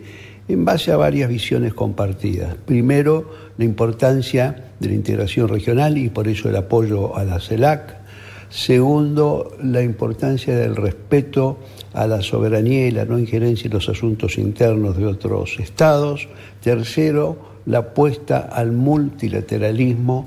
Y ahora, cuarto, un hecho puntual que ha unido firmemente a Argentina y México, que es el rechazo a la decisión de Estados Unidos de poner un presidente del BID que sea norteamericano, rompiendo la tradición de ya más de 60 años de que el presidente del BID tiene que ser un latinoamericano. Bien, creo que Tayana sintetiza bien la unidad que se había conseguido durante el primer kirchnerismo y que Alberto Fernández potencia ahora desde una unidad, si se quiere, más ideológica y hasta personal, por lo que hablamos al inicio. El hecho de la vacuna es sin duda trascendental, también lo es la articulación eh, concreta en torno a la elección en el BID, poniéndole un freno a Trump, aprovechando el declive y la crisis del jefe de Estado norteamericano, mal que le pese a los que dijeron a AMLO no le interesa la política exterior, o esa unidad de solo discursiva, la articulación Argentina-México da sus frutos y se evidencia en hechos concretos, esperemos, como decía aquel brasileño que habló con Ebrar en el audio que no pudimos escuchar, que sea un eje del bien para nuestros pueblos y para todo el continente. Eh, Juanma, me parece que es importante seguir de cerca esto porque estás contando algo que está en desarrollo, puede ir hacia ese lugar. Me parece que son dos gobiernos que necesitan de, de alianzas en la región, así que eh, donde además es, es una región muy tensionada, solamente con la presencia de Bolsonaro te das cuenta, y, y no es solamente la presencia de Bolsonaro, pero ya es- eso justificaría, ¿no? Tener, eh, tener vínculos o, o buscar vínculos relevantes. Cuando digo relevantes es tanto Argentina como, como México Son dos países- pesos pesados Claro, a continente. eso voy. Entonces, me parece que, que es un vínculo importante. Solamente aclaro a los oyentes que hay varios preguntando: ¿por qué dicen México y Buenos Aires? ¿No sería México y Argentina? Es una deformación.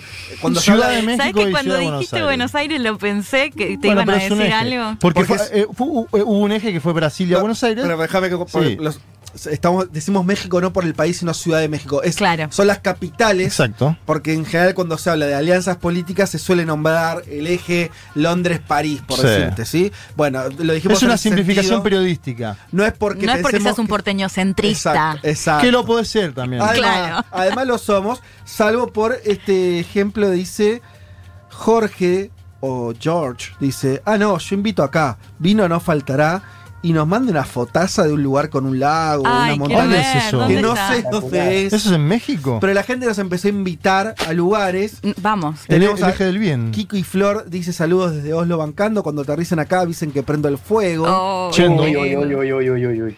Eh, y un montón de promesas que, claro, qué fácil es prometer cuando no se puede viajar. Pero nosotros anotamos todo. Nos, Enero nos vacunamos y febrero estamos en Oslo. Perfecto. Un mundo, un mundo de sensaciones. Vázquez, Carg, Martínez, Elman. Información justo antes de la invasión zombie.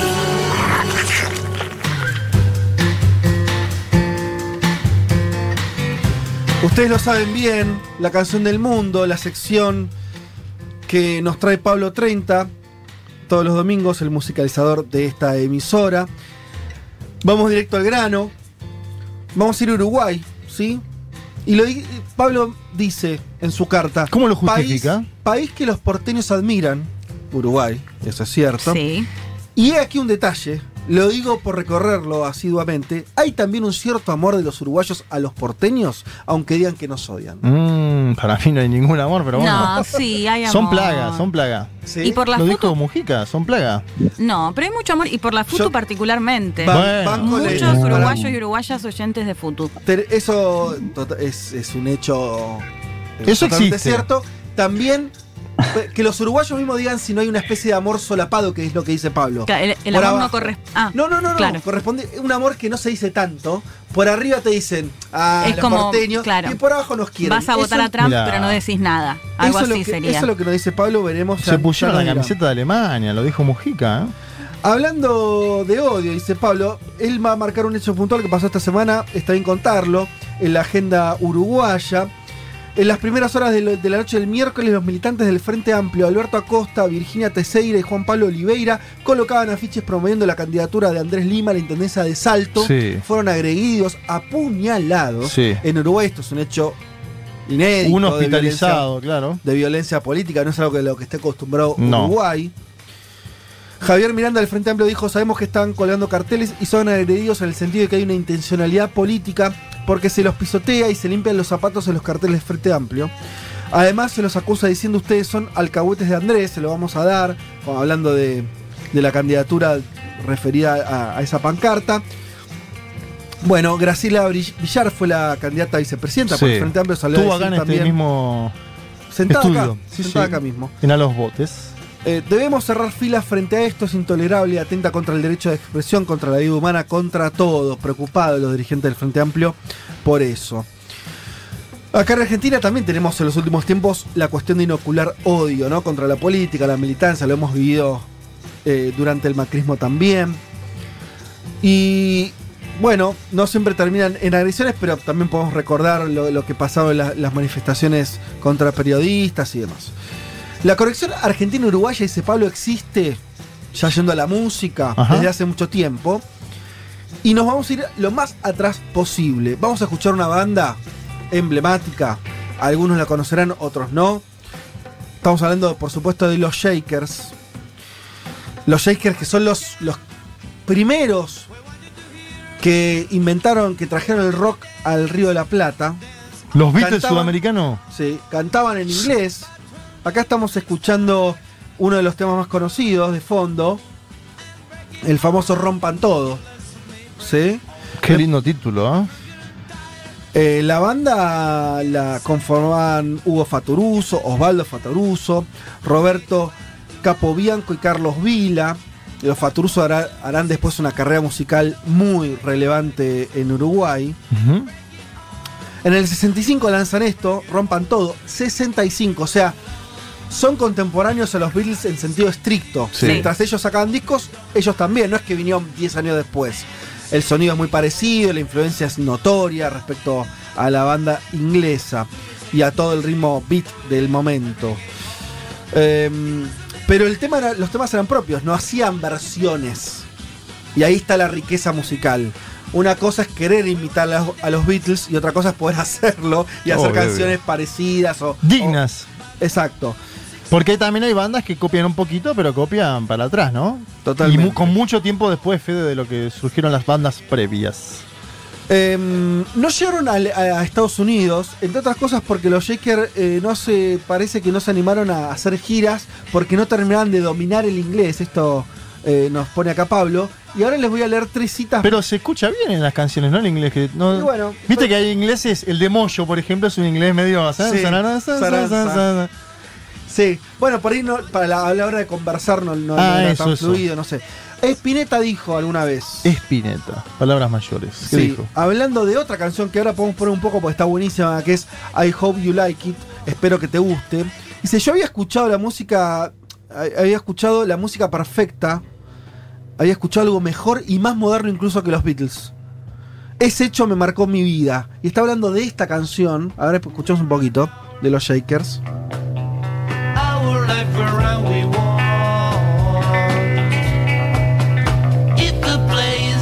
Suenan bien, ¿eh? Sí. Son uruguayos en el año 65, ¿no? Que... Si algo le gusta a Spinetta o le gustaba, yo lo anoto. ¿no? A esto le gustaba. Charlie García, otro fanático de los Shakers también. Palabras de hecho, mayores. hizo una versión de Rompan Todo. Seguro. Después con Sandro, Sí. en, en castellano. Lito Nevia dijo cómo sonaba esa banda, el empaste grupal, el ajuste armónico de las voces, los apoyos rítmicos. Todo era de primera. ¿sí? Los Shakers sonaban igual al disco. Era un en- ensamble Ah, en vivo, mirá. Sí, también. Vi- Viajaron muchos, se instalaron también en Argentina, después los Shakers, bien fin. Faturuso dijo igualmente, y esto es gracioso porque vengo así elogiando, y el propio Shaker, ¿sí? El, Sí. uno de los líderes, dice, éramos unos nabos por imitar a los Beatles. y no vimos un mango. Cuando formamos los ¿Y no Shakers- vimos un mango? no, no, vimos un mango, dice. Estábamos imitando un grupo que ni siquiera era de acá. A mí me rechina un poco esto de los Shakers. No me llevo bien, esto lo dijo muchos años después Claro. en un reportaje. No me llevo bien con eso porque yo era muy joven. eh, de la cabeza y estaba imitando un grupo sajón cantando en inglés, era demasiado fotocopia. Nos fijamos en el pelo, los zapatos, los pantalones. Igual, si fue favor- favorable para alguien, yo lo festejo. Bueno, para alguien no, para Spinetta, para Lito Nevia, para Sí. Charlie García. Qué feo arrepentirte de tu pasado, igual. Sí, a mí no, me- no me gusta eso. Entiendo lo que dice, como. como sí, como más una cuestión ideológica, ¿no? Pareciera. Y no, después y de una juventud, ¿no? Como un- diciendo que fue un pecado de juventud, Algo copiamos otra cosa. Después eh, ellos hicieron un camino más vinculado al candombe, la- las raíces uruguayas de la música. Sí. También muy interesante, también al, al jazz. Dice él, de hecho, nos salvó el candombe porque al principio tocábamos una fusión que no iba para ningún lado. Y además contamos con un gran jugador en el cuadro como fue el negro Rada, al quien siempre admiré. Vamos a escuchar igual y con esto nos vamos. Vamos a escuchar una canción que tiene un título un tanto extraño. Acostumbro ver TV los martes, se llama la canción. Es de los Shakers, por supuesto. Es del año título. 1968. O sea, el hombre no había llegado de la luna. No, Si es los que Beatles todavía llegó. estaban haciendo discos, Claro. estaba saliendo Sanger Peppers hacía días. Sí. Y estos flacos grababan un tema que sonaba así.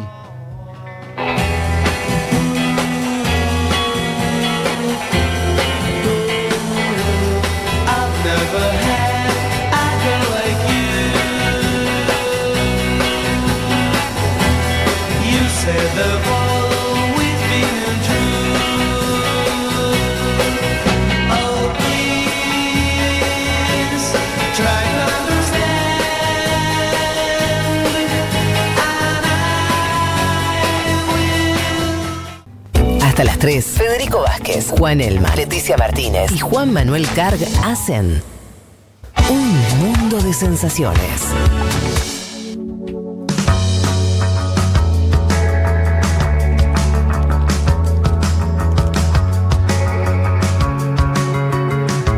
Como le prometimos al principio de este programa, íbamos a tratar la realidad de la coyuntura colombiana y para eso ya estamos en contacto con Iván Cepeda, él es senador por el Polo Democrático Alternativo. Em, te saludamos desde Buenos Aires, mi nombre es Federico Vázquez, ¿qué tal Iván? ¿Cómo estás? Un gusto, Federico, saludarte y saludar a las personas que nos escuchan en este momento. Eh, comentábamos antes, eh, pensá también que sobre todo vas a estar hablándole a un público argentino, em, que vamos a hablar de la coyuntura obviamente que atraviesa Colombia, pero también contar un poco eh, tu propia historia, que es una historia muy relevante y que se entronca con la vida política y la violencia colombiana.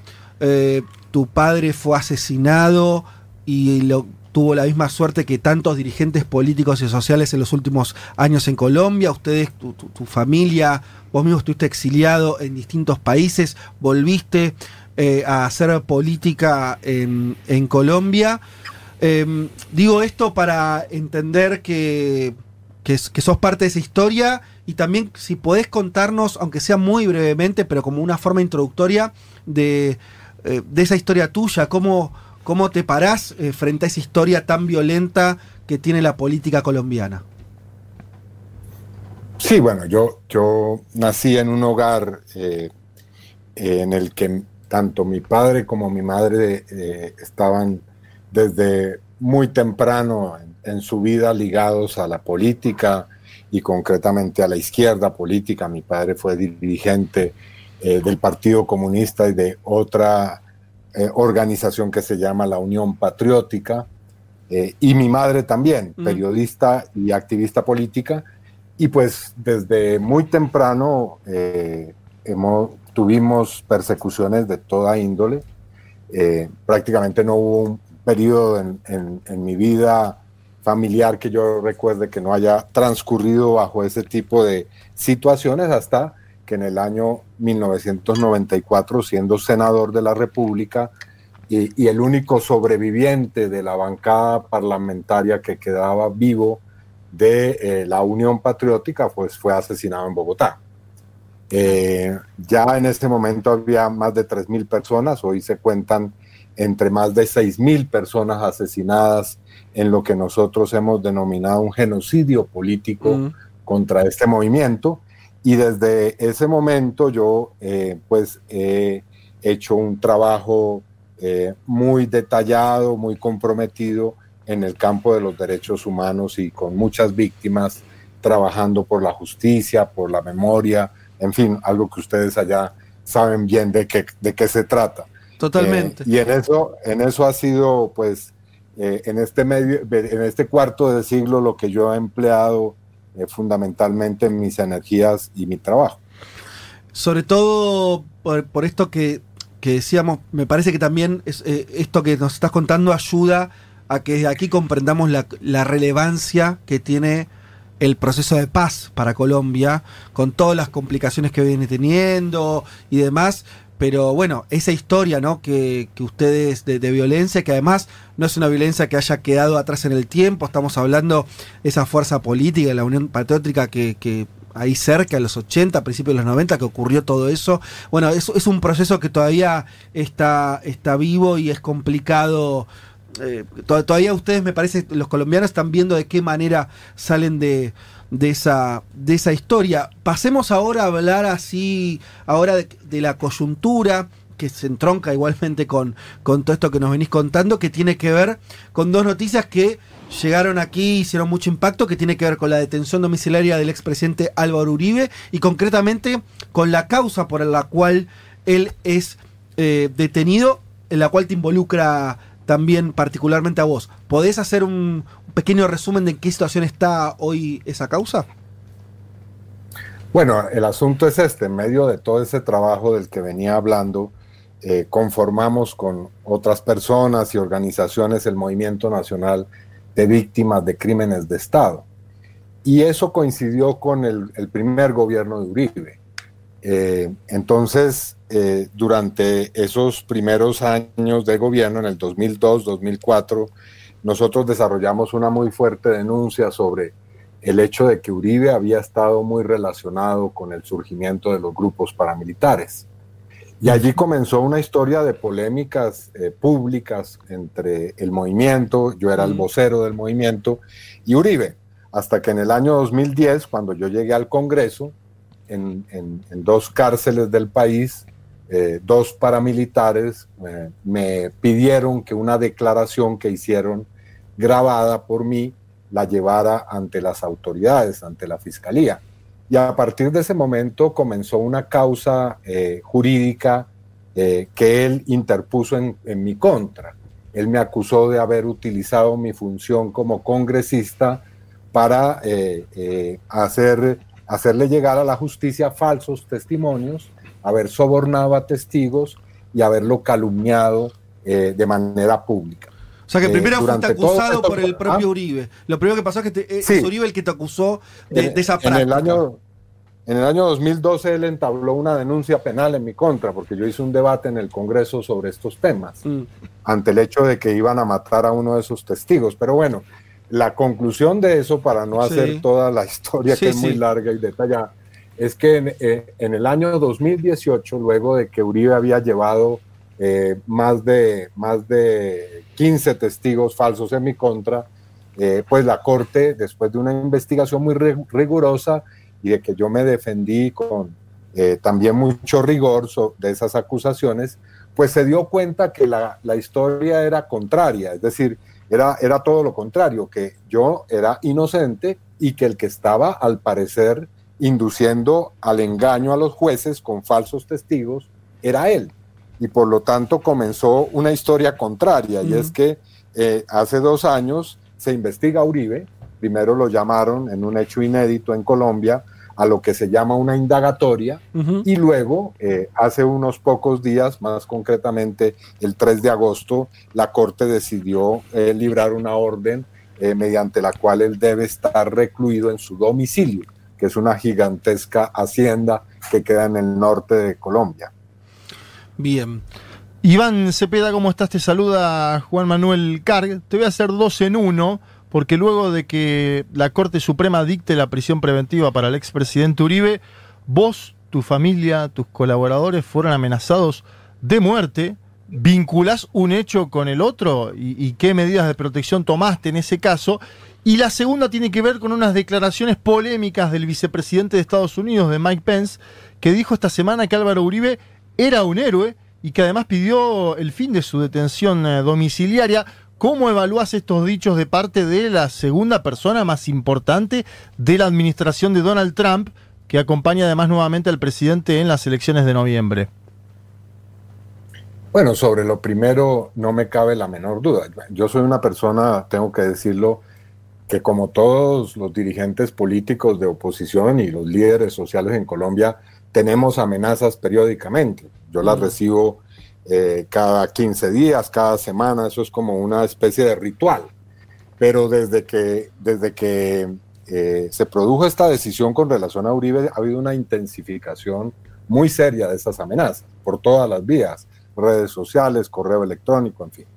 Así que efectivamente una cosa está ligada con la otra, pero también con esta campaña que, que se ha hecho para desprestigiar y agredir a los magistrados de la Corte Suprema que han tomado esta decisión tan valiente. Hay que decir que en Colombia Uribe era un ser eh, que era considerado intocable hasta que se produjo esta decisión.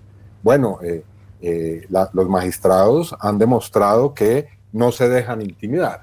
Entonces, como todo esto no ha sido suficiente, porque a pesar de los vaticinios de que en Colombia iba a ocurrir una guerra civil si se llegaba a tomar una decisión de esta naturaleza, pues entonces ahora el presidente de Colombia, que también ha estado presionando a los magistrados por los medios de comunicación, decidió llamar a- al presidente de Estados Unidos, Donald Trump, y hacer una, una eh, conversación en la que estaba también el vicepresidente Mike Pence, y entonces al- a, la, a la salida o al, al término de esa reunión, el señor Pence ha puesto en, su cuenta de Twitter un mensaje diciendo exactamente esto que tú señalas, y es que Uribe es un héroe, que recibió la medalla de la libertad de un presidente de los Estados Unidos y que por lo tanto eh, debiera ocurrir que él se ha puesto en libertad.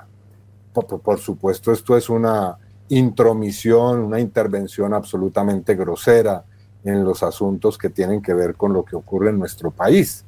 Y lo que hemos dicho es que eh, el presidente y el vicepresidente de Estados Unidos, no contento con violar la independencia eh, del Poder Judicial en su país, ahora viola la independencia judicial en el nuestro. Es decir, en un acto de intervención internacional en un asunto que le compete única y exclusivamente a los colombianos y por supuesto que debe ser objeto de un respeto eh, de las decisiones judiciales. Senador Leticia Martínez la- lo saluda. Leía un tuit de Sandra Ramírez, senadora y ex FARC, que decía, en menos de una semana, 17 asesinatos en tres masacres, 14 de ellos jóvenes, mientras el presidente empecinado en defender lo indefendible y denunciando eh, la cantidad de asesinatos de eh, líderes campesinos, firmantes del proceso de paz. Me gustaría saber en qué momento o en qué estado se encuentra justamente el proceso de paz firmado en el 2016 entre el gobierno ent- entonces de Juan Manuel Santos y la ex guerrilla. Pues eh, el, proceso de paz eh, se encuentra en medio de una gran lucha y confrontación entre fuerzas políticas y sociales que queremos la paz, que queremos que Colombia le ponga punto final a las guerras que ha habido desde hace medio siglo en Colombia eh, y, se acabe esta guerra que hay todavía con, con la guerrilla eh, o las guerrillas y también esa otra guerra que es la del narcotráfico y los sectores que viven, que han, han, digamos, hecho de esas guerras su, su modo de vida. Y por lo tanto esa es una confrontación en la que hay de todo. Hay momentos de avance, hay que decir que no han logrado como hab- habrían querido o como han querido destruir ese proceso a pesar de que han asesinado a muchos líderes sociales que lo defienden en, los, en, los, en las zonas rurales y a muchos ex guerrilleros. Eh, y también, pues que, como se dice, ocurren o siguen ocurriendo masacres. Colombia masacre es una matanza de más de tres personas, así se considera en los términos de los organismos oficiales. Eh, y como usted bien decía, o como tú bien decías, a- a- hace unos días acaban de asesinar a 14 jóvenes en dos de estas masacres, lo que muestra que hay una ofensiva contra los jóvenes. Y eso tiene unas explicaciones muy concretas, porque hay una, hay una acción para aterrorizar a los jóvenes que están demostrando una actitud de rebeldía frente a esa violencia que está ocurriendo en muchas partes del país. Estamos hablando con el senador de Colombia, Iván Cepeda. Eh, Juan, eh, ¿querés hacerle una consulta? ¿Qué tal, senador? Eh, Juan Lemán lo saluda. Quería preguntarle algo en el espacio, digamos, de la izquierda de cara a 2022. Digo, entiendo que ahora el contexto cambia, digamos, con, con esta noticia Uribe, pero eh, eh, se ¿hay algún tipo de discusiones para armar un frente más unido? Entiendo que la candidatura de Petro fue importante en las últimas elecciones, están eh, emergiendo nuevas figuras como la de Claudia López. ¿Cómo, ¿Cómo se está formando ese espacio? ¿Hay algún tipo de unidad del progresismo de izquierda de cara a las próximas elecciones? Sí, estamos en ese proceso de construcción, que no es un proceso fácil, en el que hay visiones diferentes, unas más, digamos, ubicadas en el centro político, otras más hacia el progresismo, eh, pero por supuesto que aquí hay eh, dos factores que hacen urgente esa convergencia política, y es que por una parte está eh, esta, esta catástrofe social, sanitaria, que están creando las tres grandes crisis que está viviendo la sociedad colombiana, y bueno, yo diría que todas en nuestro continente, que son la pandemia, la crisis económica y social que ha producido esto, y también la crisis del cambio climático. Entonces, allí hay una neces necesidad de que surja un bloque de fuerzas para poder reconstruir el país. Y por otra parte, pues esta situación que hay eh, eh, y, de la cual hace parte la detención de Uribe, que es ni más ni menos que el enfrentamiento entre fuerzas que, como lo decía, queremos la paz, la democracia y otras que están por la eternización de la guerra y por eh, una salida autoritaria frente a lo que está ocurriendo.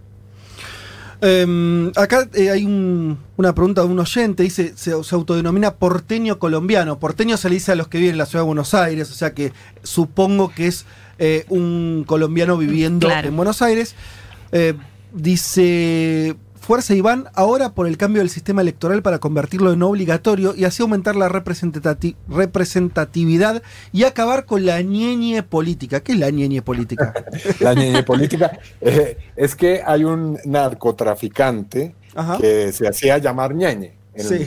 en su localidad tenía ese sobrenombre y entonces eh, en, en estos, en estos meses antes de que hiciera eh, irrupción la pandemia, se conoció que el señor presidente de la República, el actual presidente que hace parte del mismo partido eh, que eh, el partido de Uribe, eh, pues había, habría tenido financiación de, de Ñeñe Hernández, José Gregorio Hernández. se llama ah, ok.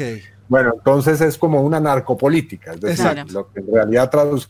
eh, pues efectivamente, aquí necesitamos una reforma muy profunda de- del sistema electoral colombiano, puesto que es eh, un asunto conocido que en cada elección se dan eh, muchas formas de corrupción y de fraude electoral. Y por supuesto que este es un asunto que hace parte de la discusión. Eh, hemos propuesto, ya que se hablaba de lo que va a ocurrir en las elecciones del 2022, que todas las fuerzas que estamos en el espectro democrático y progresista unamos todas nuestras, eh, nuestras nuestros equipos para poder hacer una observación en cada puesto electoral, en la registraduría donde se cuentan los votos y que hagamos un seguimiento de cada voto porque hay que lucharlo mientras que se produce esa reforma, porque hay que reformar el sistema. Es un sistema caduco, es un sistema arcaico, es un sistema poco transparente y que permite que haya fraude. Eso es un hecho que a mi modo de ver es in- incontrovertible. Eh, estamos en comunicación con Iván Cepeda, volvemos a decir, senador de la izquierda colombiana. Eh, lo- para, cerrarlo, lo- que no quería dejar de hacer este comentario, tuve la oportunidad de ir algunas veces a, Colombia a trabajar eh, y demás, y, y si algo que me sorprendió es un país con, con esa historia trágica, con esa guerra que, que también a un punto impregna la vida social, es un país con una riqueza increíble, tuve la oportunidad de conocer pueblos pequeños y más hay una vitalidad eh, que a mí me llamó la atención y, uno siempre, eh, la reflexión es si en algún momento logra finalmente ¿no? depurar su política, terminar con la violencia, me parece que, que- que ese país, que esa potencia va, va a surgir, ¿no? Sin duda, eh, el problema nuestro es que, que, eh, en Colombia hay un, un sistema que es muy perverso y es, es una democracia formal. Yo no me canso de decir que las democracias formales pueden ser tan, eh, tan oprobiosas como los peores regímenes despóticos, incluso a veces más, porque en un régimen donde hay, en un régimen donde hay dictaduras, pues uno sabe que hay un- una, eh, un- unos crímenes y que hay un autoritarismo.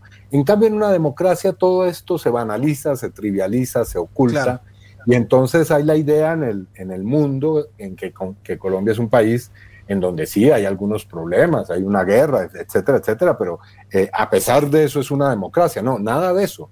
El régimen político colombiano es más despótico, más sanguinario y más oprobioso que muchas de las dictaduras eh, militares que hay en el planeta o ha habido en el planeta.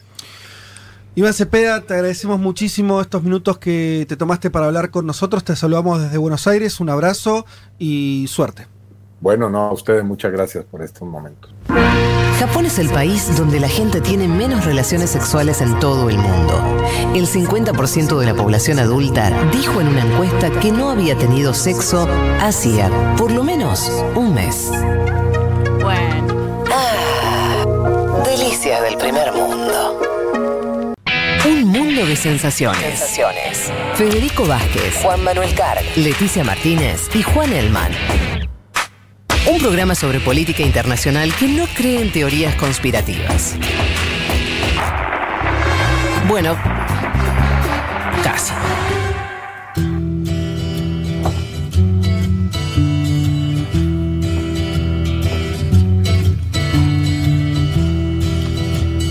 Qué lindo esto que suena.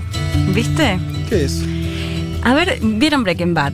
Sí. El momento en el que. Ay, soy muy mala recordando los nombres. Mm, bueno, protagonista en Sí, el el momento. pelado. El sí, pelado. el pelado. Walter White. Walter, Walter White, claro. Sí, soy horrible para recordar los nombres.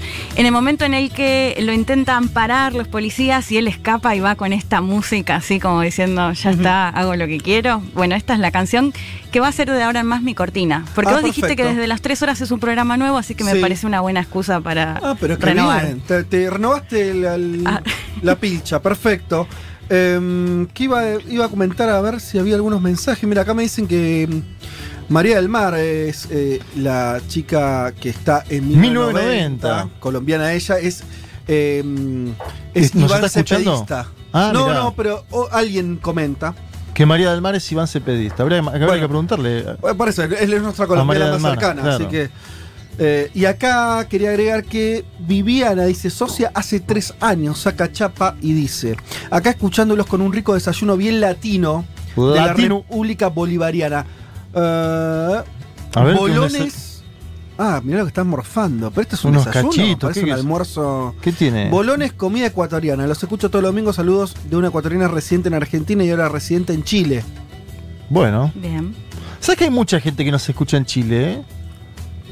Perdón, fue claro, dijo bolivariana, pero en el sentido bol- De- eh, Claro. de ecuatoriana. Y claro. Yo, yo fui a Venezuela y entonces me, que me trulé. Sí, la Gran Colombia sería más que Sí, bolivariana, claro. pero bueno. Y Claro. son bolones. No, yo veo acá una foto muy linda donde parece algo así como un huevo hecho mm, revuelto. Yo cuando escuché bolivariano pensé que eran unos pequeños. Una comida venezolana. No sé si usted tuvo la posibilidad, Vázquez, de. No, Bueno. no. Vio que acá hay mucho, mucho venezolano que, que está haciendo comida en nuestro país.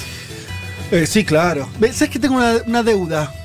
Muy buena comida. Tengo que Muy buena comida. un día hacerme un pero pero comer bien, comer a ver. Pero no ser parte, Dem- porque vos sos, por ejemplo, crítico de otra comida de otro país que se No. zarpan. ¿no? Ah, de la, de No, es más, mira, para mí podemos hacer. Sí. una vez por mes, Ajá. nos proponemos una comida de algún país, Bueno, acá, en vivo, en vivo. ¿no? Bueno, pero hay que Algo que se pueda, bueno, agarrar un poquito con la mano.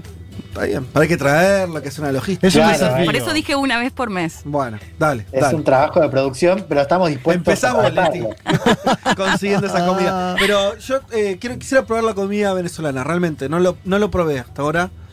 Extraordinaria, ¿eh? ¿Sí? Sí. Top 3 ¿La seguro. comiste acá o en Venezuela? En los dos lugares. Y acá estuvo, está muy bien ahí. Sí, claro. Bueno, perfecto. Vamos, Leti, con lo tuyo. Sí. Milicias brasileñas. Decíamos, tal vez es una historia vieja, la, la milicia, la- las milicias en Brasil, pero hoy tal vez tengan, hayan llegado a, a- a por un presidente, así que, Claro. mamita. Bueno, primero, Fede, déjame dedicarla, ¿puedo ser? ¿Puede ser? Lo Se la quieras. dedico a Ana Dagorret, que es periodista, ella está en Brasil y fue una de las que me dijo, che, tenés que escribir, tenés que hablar sobre milicias. Sí. Y bueno, acá estamos hablando Está sobre siempre en milicias bucios, en Brasil. Ana. Nos manda fotos que Sí. están escuchando el programa en la Qué bien. Qué Así bien. que bueno, primero para ella. Dale. A grandes rasgos, para Sí. explicar un poco qué son las milicias, cómo operan, dónde están, hay que decir que son organizaciones que están compuestas en su mayoría por miembros o ex miembros de las fuerzas de seguridad, como lo decíamos antes, especialmente por la fuerza policial militar. Operan sobre todo en el estado de Río de Janeiro, en el oeste de la ciudad de Río de Janeiro, en las favelas. En la década del 90 se puede empezar a hablar, o sea, si bien algunas metodologías se pueden ya encontrar, por supuesto, durante la dictadura en Brasil, hay que decir que en la década del 90 es donde más tiene su apogeo. ¿Cómo llegan a estas favelas? Bueno, un poco con la excusa de vamos a combatir el narcotráfico y esto lo vamos a, a contar más adelante con eh, la película de Tropa de Elite 2. Pero básicamente, si bien antes quizás eran policías corruptos que llegaban a buscar su mensualidad de narcotráfico, lo que descubren o se dan cuenta que en realidad lo que les conviene es quedar a cargo de la favela más Mm. que tener Mm. un intermediario. Como para ir metiéndonos un poco, eh, hablamos, hablé con eh, Mauro Martínez de Fundación Meridiano, que ya lo hemos consultado, fue quien nos mandó un budín, no sé si lo recuerdan. Sí, claro. Por ese Bueno. budín se ganó varias participaciones, Mauro, No, acá. nunca habló, sabes que es la primera vez que va a Ah, participar. bueno. Pero en realidad lo que iba a decir. Bueno, la primera de varias. Bueno, claro. Eh, no, que quería decir que es, mé- es mérito de eh, Mauro, que conseguimos y podemos escuchar hoy, ahora, a Eduardo Suárez, quien él es quien, junto con André Batista y Rodrigo Pimentel, que son dos ex policías, escribieron el libro Tropa de Elite, que es el que da justamente pie a la película de la cual vamos a estar hablando hoy. Perfecto. Está en portugués, pero yo creo que se entiende bastante y si no ahora lo, lo contamos, lo escuchamos. E o que são as milícias? São grupos criminosos formados por policiais, militares e civis ou ex-policiais, sobretudo, que atuam em comunidades, em favelas, nas periferias, se impondo pela, pela força das armas sobre as comunidades e, portanto, controlando territórios. O seu lucro advém da taxação ilegal que se impõe de forma violenta, tirânica, sobre todas as atividades econômicas que existem em cada comunidade, eh, desde o, da, da venda do comércio até o, o transporte, o acesso à internet, tele, telefonia, até o acesso à terra. E também o comércio de drogas, que eles estão cada vez mais também desenvolvendo. Se entiende bastante, ¿no? Lo que decía Eduardo Suárez, básicamente que controlan estos territorios y que lo que hacen es cobrar como una especie de impuesto a cambio de brindar ciertos servicios que pueden ser desde la luz, al gas, a internet, a transporte público e incluso algo de lo cual se está hablando muchísimo más en el último tiempo, que tiene que ver con el negocio inmobiliario, esto to- por supuesto todo de manera ilegal, eh, y la construcción incluso de viviendas de manera ilegal, y bueno, incluso el negocio de las drogas, que era el argumento justamente con el cual llegaron a esas favelas. Hay que decir una cosa, tal vez, por para, para alguno que esté.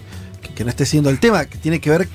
Las milicias no son lo mismo a las organizaciones criminales locales preexistentes. Claro. Esto tiene un origen claramente en las policías, las milicias. Totalmente, de hecho, Digo porque Brasil tiene toda esta historia de los comandos, de Vermelho y demás, que son organizaciones delincuen- delincuenciales, más parecido al, al cartel de droga, por Claro. decir una imagen, ¿no? Esto que no, que no tiene un origen policial necesariamente. Esto sí. Sí, totalmente. De hecho, llegan para combatir Claro. justamente a estas organizaciones, o al menos esa es la excusa que dan. Pero ahora te lo voy a contar mejor con o al menos un ejemplo de la película.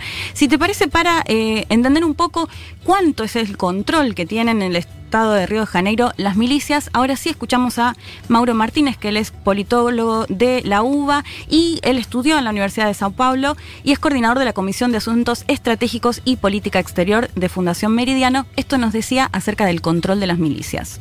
Solo en el estado de Río de Janeiro se estima que cerca de 5 millones de personas o un tercio de la población del estado vive bajo control de milicias. Controlan más favelas que el narcotráfico y son principalmente fuertes, por ejemplo, en los municipios del área metropolitana de, la ciudad de Río de Janeiro, todo lo que se conoce como vallada fluminense. Lo que es curioso es que en estos barrios las estadísticas de violencia policial son significativamente menores que, por ejemplo, eh, barrios controlados por el narcotráfico. Y esto se explica justamente porque muchos de los miembros de las milicias son miembros activos o retirados de fuerzas de seguridad, especialmente la policía militar. Y es por eso que especialistas locales como pueden ser José Claudio Sousa Alves y Luis Eduardo Suárez enfatizan siempre esta idea de que no se trata de un Estado paralelo, sino del propio Estado que muestra su peor cara en los territorios más humildes y carenciados. Bueno, escuchábamos, ¿no? La- la- una porción importantísima que controlan incluso más que los propios narcotraficantes en las favelas, ¿no? Esto es lo que nos decía Mauro Martínez. Y yendo a la película Tropa de Elite 2, que seguramente muchos y muchas la- lo habrán visto, que por ahí veía algún oyente que ya cuestionaba que José Padilla, que es el director, es el mismo director de la serie El Mecanismo, que seguramente Sí. vieron muy cuestionado, muy polémico. Una cosa muy burda. Sí, El muy burda. Era un- una peli muy burda sobre el proceso que llevó al impeachment Así a. Dilma y, y básicamente el, la, lavallato. el lavallato y la, la Le corrupción. lavaban la cara a Moro, pero en la segunda se dieron medio vuelta. ¿Ah, sí? Sí. Ah, no es a una. No, yo serie, tampoco, una la serie abandoné. doble, en la segunda se dan vuelta como. Ah, mira. Sí. Pero bueno, Tropa de Elite para Sí. mí está muy bien, de hecho está basada en este libro de Eduardo Suárez, a quien escuchamos antes, y uno de los ejemplos puntuales, ustedes no sé si la vieron o no la vieron, no Sí, sé si se la acuerdan uno, algo. no la 2, te decía. Sí. Ah, La claro. dos no. Bueno, véanla porque está, para mí está buenísima. Hay una parte en la que uno de estos policías militares eh, corruptos en cuanto a que se llevaban una mensualidad de lo que se recaudaba por el narcotráfico, de lo que recaudaban los narcotraficantes que estaban en el control de la favela, va a buscar justamente ese monto de dinero y el narcotraficante le dice, no, la verdad es que es- estuvo complicado, no pude juntar nada, y ahí lo muestra como que se da cuenta, lo ases- en este caso lo asesina directamente y, decide quedarse con el control él de la favela, ¿no? Y esto que les comentaba, o sea, se terminan dando cuenta que era mejor controlar ellos que tener un intermediario y ahí es cuando se empieza a expandir justamente esta organización que es meramente policial, miembros y ex miembros eh, de las fuerzas de seguridad que empiezan a manejar toda la favela a cambio de la supuesta seguridad. Sí. Otra de las cuestiones que se ve también muchísimo en esta película es el hecho de infringir miedo. En un momento, por ejemplo, uno de eh, los hombres que tenían, no sé si un comercio, creo que no queda del todo claro, le dice, bueno, no, yo no te puedo pagar esto, este impuesto que le piden, porque tengo que mantener a mi familia y no me alcanza. Bueno, al tipo lo matan entre, no sé, siete u ocho personas, mínimo 20 tiros adelante de todo el resto, justamente infringiendo esto, ¿no? Y esto me recordó mucho a un caso en Itaipuacú de cinco jóvenes que estaban, eh, habían vuelto de un recital, jóvenes de entre 16 y 20 años, llegan dos milicianos armados, los tiran al piso y los, los asesinan por la espalda, por la nuca, y lo que dicen, esto fue en marzo de 2018, lo que dicen fue aquí milicia y volveremos, ¿no? En esta demostración de, de poder, incluso después de un informe del Ministerio Público, lo que a la conclusión que llegaron es que se hizo con el simple propósito de afirmar el poder y esparcir el terror entre moradores y comerciantes de la localidad. O sea, no es que no era una, una disputa por nada en particular, agarraron dos pibes y lo mataron para Así- decir, acá el poder somos nosotros. Cinco pibes de entre 16 y 20 años solo para demostrar el poder. Y esto imagínate, obviamente, como vecino o vecina, ¿de qué vas a, a ir a hablar después, no? Otro documental que les recomendaba que se llama La Mafia Carioca, que es de RTV, del medio español. También ellos consultaban, por ejemplo, a los vecinos y las vecinas de la favela sobre este impuesto y los vecinos le decían, no, no, a mí por suerte no me cobran nada. O sea, ninguno, por supuesto, se animaba Sí, claro. a denunciar esto que les decía. Después, bueno, acá hay otro punto, si uno habla de milicias, lo decías antes Fede, de hecho vimos la foto, seguramente habrán visto la foto de Bolsonaro con justamente estas fuerzas especiales, esta tropa de de la fuerza militar con este escudo tan polémico de la calavera con las dos armas. Y, y bueno, hay que decir que siempre él respaldó de alguna manera a las milicias, ahora lo vamos a contar un poco mejor, y que se vio muy vinculado al asesinato en marzo de 2018 de la concejala Mariel Franco del Partido Socialismo y Libertad, que ella volvía de una actividad el 14 de marzo y fue asesinada a balazos junto a su chofer Anderson Gómez. ¿Qué pasó? Las dos personas que son al menos los principales acusados de haberla asesinado, Elcio Veira de Queiroz y Leza, bueno, primero que muchos vínculos, uno de ellos era vecino directamente de Bolsonaro, en otras ocasiones se podían ver fotos incluso que se habían sacado Sí. con Bolsonaro, pero bueno, hasta ahí uno puede decir, bueno, ¿no? Vieron cuando aparece siempre esa foto y uno dice, bueno, yo me saco fotos con todo el mundo, no hay lazo. La situación fue que el principal acusado de haber sido quien orquestó el asesinato era el miliciano, miliciano Adriano Danóbrega, que es más conocido como quien manejaba lo que se conoció como la oficina del crimen. ¿Qué pasó con Nóbrega? Bueno, por un lado se supo que cuando Flavio Bolsonaro era diputado, había contratado a la mamá y a la ex esposa de Nóbrega, o sea, un vínculo bastante cercano, que en el 2005 incluso lo habían homenajeado en la Cámara de eh, Diputados, y este mismo eh, miliciano fue asesinado cuando estaba escapando justamente porque lo estaba buscando la justicia, fue asesinado en enero de este año. De hecho, muchos medios salieron a hablar de justamente los secretos que se lleva a la tumba y la posible o el posible vínculo que hay entre la familia Bolsonaro, no solo las milicias, sino también el asesinato de la concejala Marielle Franco, que justamente ella venía denunciando muy fuerte lo que venía haciendo la milicia en las favelas. Si les parece ya para ir terminando, volvemos a escuchar a Mauro Martínez que Dale. nos contaba un poco cuál es el nexo con eh, el gobierno de Bolsonaro en la actualidad. Lo escuchamos. Durante 2018 hasta principios de 2019, el gobierno federal interviene en el estado de Río de Janeiro, sobre todo sus áreas de seguridad pública, la policía civil, la militar, los bomberos y el sistema carcelario, y pone al mando de la intervención a un general llamado Braganeto, que quizás suena, por su desempeño actual como jefe de gabinete del gobierno de Jair Bolsonaro. Pero si uno tuviera que juzgar la intervención por los resultados que obtuvo en función de los objetivos que se había propuesto, que eran justamente combatir la corrupción y abordar esta crisis de seguridad pública en el, Estado, uno podría decir que fueron más bien pobres, sobre todo teniendo en cuenta que durante 2018 es que se produce el asesinato, el brutal asesinato de Marielle Franco. No obstante, el general se torna muy influyente y uno de los factores, se, se especula, es que tuvo acceso a los datos, nombres, direcciones, CPF, que es el CUIT en Brasil, de todos los milicianos del Estado y conocería en detalle los vínculos de las milicias, eh, particularmente de la milicia conocida como Escritorio Crimen o Oficina del Crimen, con la familia de Jair Bolsonaro. Bueno, clarito. Clarísimo, ¿no? Braganeto a cargo de la intervención, de la cual eh, ya la posibilidad de Marielle Franco era muy crítica también acerca de esta intervención y como conocedor justamente de los milicianos y de los vínculos de los milicianos con la política, porque hay que decir que estos ex miembros y miembros de la, poli- de la policía operan en conjunto con gran parte de los legisladores de la política y también del empresariado, o sea, no es que lo hacen de manera Mm. solitaria, ¿no? Con- lo hacen con ese apoyo. Y ahora sí, para ir terminando, les recomiendo, les decía antes, el documental de RTVE, La Mafia Carioca, porque ahí muestra, primero que es, eh, no recuerdo ahora si es de, de este año o del año pasado, pero recuerda o muestra el caso de Jerominio Guimaraes, que él era el líder de la milicia que se conoce como la Liga de la Justicia, en relación justamente a los, a los superhéroes, y de hecho se cree que hasta los crímenes los firmaban como Batman, o sea, viste estas cuestiones de color que uno va encontrando. sí. Pero es bien interesante porque lo entrevistan a él. Él fue eh, a la cárcel 10 años, justamente. En realidad le habían dado una condena muchísimo más alta, pero termina cumpliendo solo 10 años. Y ahí también habla Marcelo Freixo, que es un diputado del mismo partido que era Marielle Franco, Muy cercano a ella. Justamente a él mismo le asesinaron a su propio hermano, la milicia. Así que siempre fue muy crítico justamente con esto. Y además es quien armó un documento importantísimo que se conoce como el CPI, donde figuran justamente los datos acerca de los milicianos y las milicianas. Y ahora sí, para ir terminando, en este documental, que les, les vuelvo a decir, se los recomiendo, habla Mónica Benicio, que era la pareja de Marielle Franco, y ella plantea justamente que en la actualidad en Brasil el narcotráfico no es justamente lo más complejo, sino que lo más complejo o, la organización criminal más potente en Brasil hoy son las milicias. A eso, a quería ir para no dejar.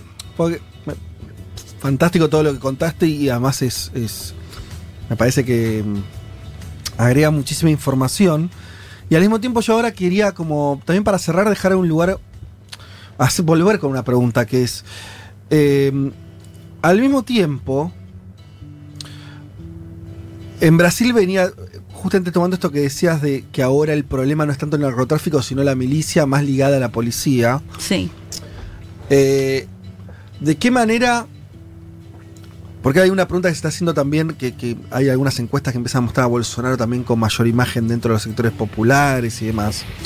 Que yo creo que no era una lectura tan lineal respecto a si estas milicias en algunos lugares no traen orden frente al desorden que existía antes, ¿no? O sea, acá hay también eh, para entenderlo más allá de lo de, de- de la primera reacción moral que uno puede tener. Sí. Que acá hay todo un tema. que me ¿Por qué, encuentran, ¿Por qué encuentran legitimidad? En- sí, porque claro, exactamente. Y Sí. me parece que hay un tema que es, por ejemplo, para poner un caso muy distinto y, y, incluso dicho hoy con, con la tragedia que se está por ahí conociendo de que se encontró el, el- el cuerpo de Facundo, Mm. la vinculación con la policía. En Argentina tenemos una tradición donde el delito en los sectores, en los barrios populares lo maneja la policía, ¿no? Sí. Un- se sabe.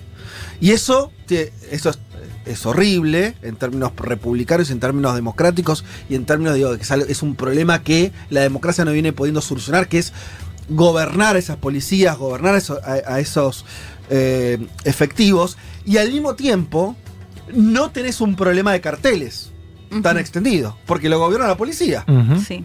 En Brasil vos tuviste históricamente un problema de carteles.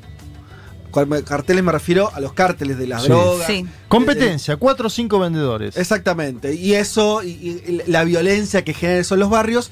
Y me parece, por lo que nos venís eh, a contar con esta columna y cosas que uno viene leyendo, que en los últimos años parece haber habido un reemplazo de esos, de esos cárteles, de esas organizaciones eh, criminales por la policía militar que dice, bueno, ¿sabes qué? Gobierno yo directo. Sí. ¿No? Y controlo yo la droga, el delito, etcétera, etcétera. Yo no estoy diciendo que esto sea mejor que antes, desconozco, no sé. Creo que hay un cambio ahí, ¿no? Y hay que ver cómo si ese cambio que está produciendo también en esos barrios. Bueno, lo que se planteaba ahí en este documental que recomiendo es que, por ejemplo, estas favelas son caldo de cultivo de votas, votos para la derecha, bueno, sí. puntualmente para Bolsonaro. Si eso es así es porque el cambio lo están viviendo como positivo respecto de lo que había claro, pasado antes. Pero bueno, hay que decir que, por ejemplo, Mauro Martínez lo planteaba.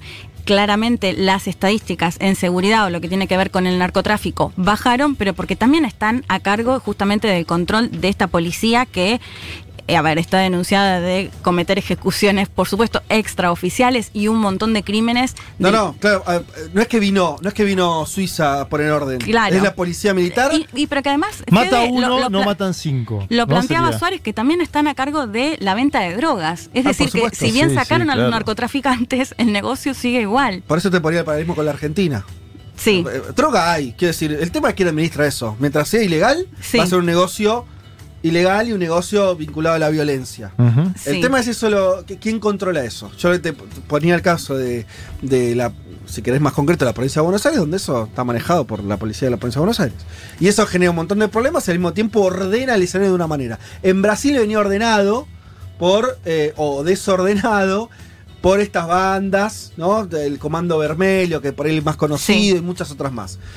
Eh, tal vez est- este reemplazo, ¿no? Está, está cambiando. Y además, esas bandas no hacían política, pero los- las milicias a través de Bolsonaro sí. Entonces también Sí, totalmente. genera. No, el vínculo sin la política y sin los empresarios de las milicias no se puede entender. Y otra, un dato que me olvidé, pero eh, que miren el documental porque se ve eh, cómo se preparan los el BOPE, esta tropa de élite que les comentaba.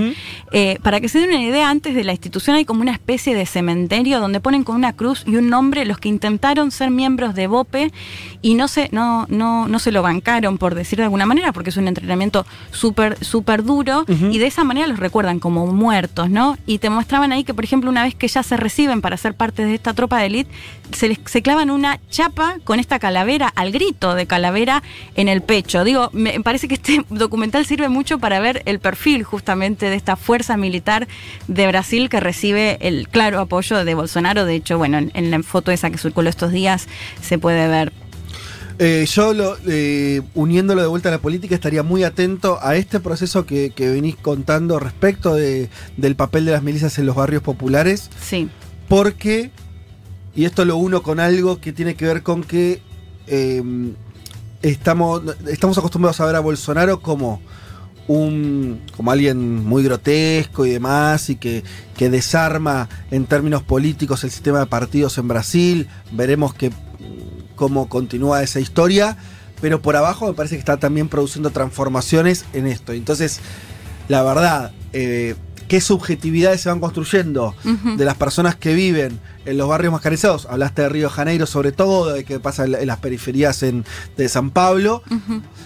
Porque ojo, si, el or, si, si la gente ve esto como un orden posible. Claro. Y entonces ahí vas a tener un problema político porque vas a Bolsonaro va a tener también dónde asentarse en términos electorales, en términos políticos, en términos de organización social. Es muy, muy complicado eso, ¿no?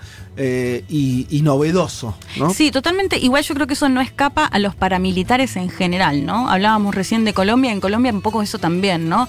Bueno, asesinamos a los guerrilleros y se siente cierta seguridad porque ya los, los guerrilleros no, no te secuestran, pero bueno, a su vez están haciendo eh, ejecuciones extrajudiciales. No, Digo, pero- me parece que el dilema es, Sí. un- es parecido. Sí, pero ahí vos tenés, eh, yo, a diferencia de Colombia, en Brasil el PT había logrado representar en buena parte a sus sectores. Sí. Entonces, si eso te lo, te lo disputan desde ese lugar, es muy complicado, ¿no? Si, si empieza a haber ahí una, una cuestión mucho más eh, compleja y donde Bolsonaro empieza a representar esto que te digo, eh, el orden no solamente desde el punto de vista de las clases altas, sino desde el punto de vista de los sectores populares. Eso Sí, cambia. de quienes viven en estas favelas. Bueno, por eso, eso cambia, me parece, la historia mucho. Bueno, Y ahí, sí. Fede, perdón, eh, solo un- una última cosa a mirar que me parece también va en línea con estas ideas de que Bolsonaro está cambiando su base de apoyo, ¿no? Es ver también cómo sigue la política económica, ¿no? De, de ver si efectivamente se está virando a un plan menos ultraliberal, si querés, o si por el contrario Bolsonaro va a seguir manteniendo ¿no? a Guedes en la cabeza de la política económica. Me parece que eso también es un dato a seguir a ver cómo Bolsonaro va a buscar representar o no en esos sectores, al margen de la propuesta de seguridad. Eso lo dijo, lo leímos en tu newsletter también a, a Andrés Singer, ¿no? Que planteaba esa, en un reportaje, esa idea de que él veía que podía haber un giro, o la posibilidad al menos de un giro económico que le permita también acceder a ese voto eh, al- en el nordeste. La ayuda a los desocupados, que es de Sí. 600 reales eh, mensuales, está haciendo subir a Bolsonaro en las encuestas. Esto Sí. es algo evidente que te lo, te lo afirma Datafolia, ¿eh? Bueno, veremos cómo continúa. Muy bueno, Leti. ¿Con qué nos vamos de acá? Ah, sí, mirá. Como para corroborar esto, vamos a escuchar el matón policía motorizado haciendo nada más y nada menos ¿no? que El Mundo Extraño. Temazo de la gran banda.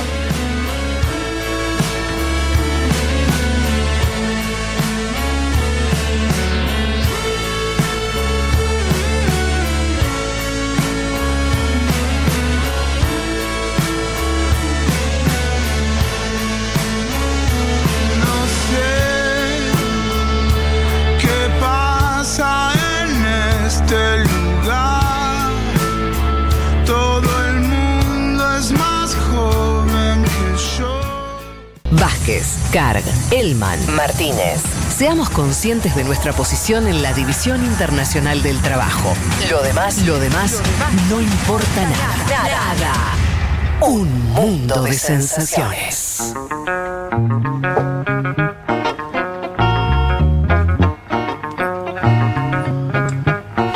Pasaditas las dos y media de la tarde. Vamos a, la última media hora, que es la, la verdaderamente nueva, ¿no? Porque ya veníamos Sí. medio pasándonos bastante de las dos.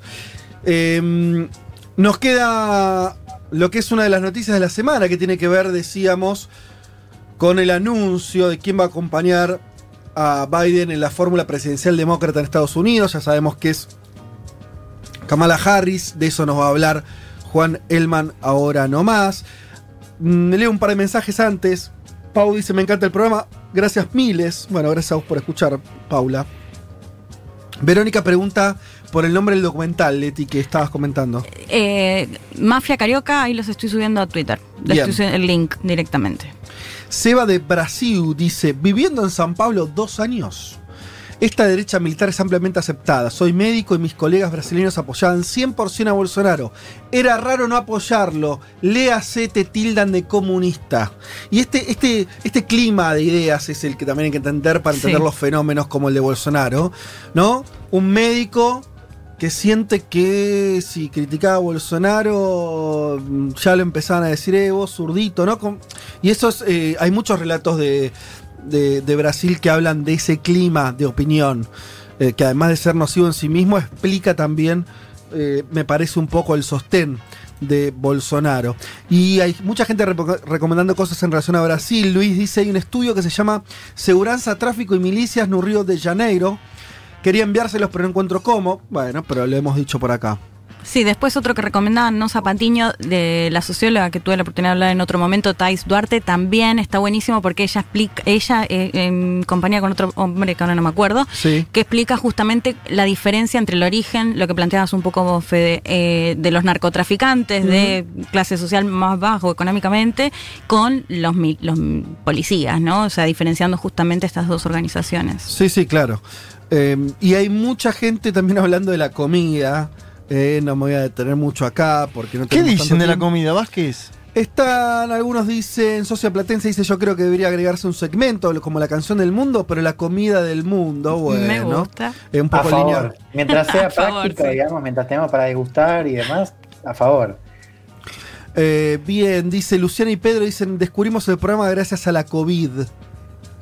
Bueno, A la covidencia que venimos. Ah, no, a la covidencia, como la convivencia. No Ah, sabía que la- se jugaba, sí. estaba esa palabra ahí.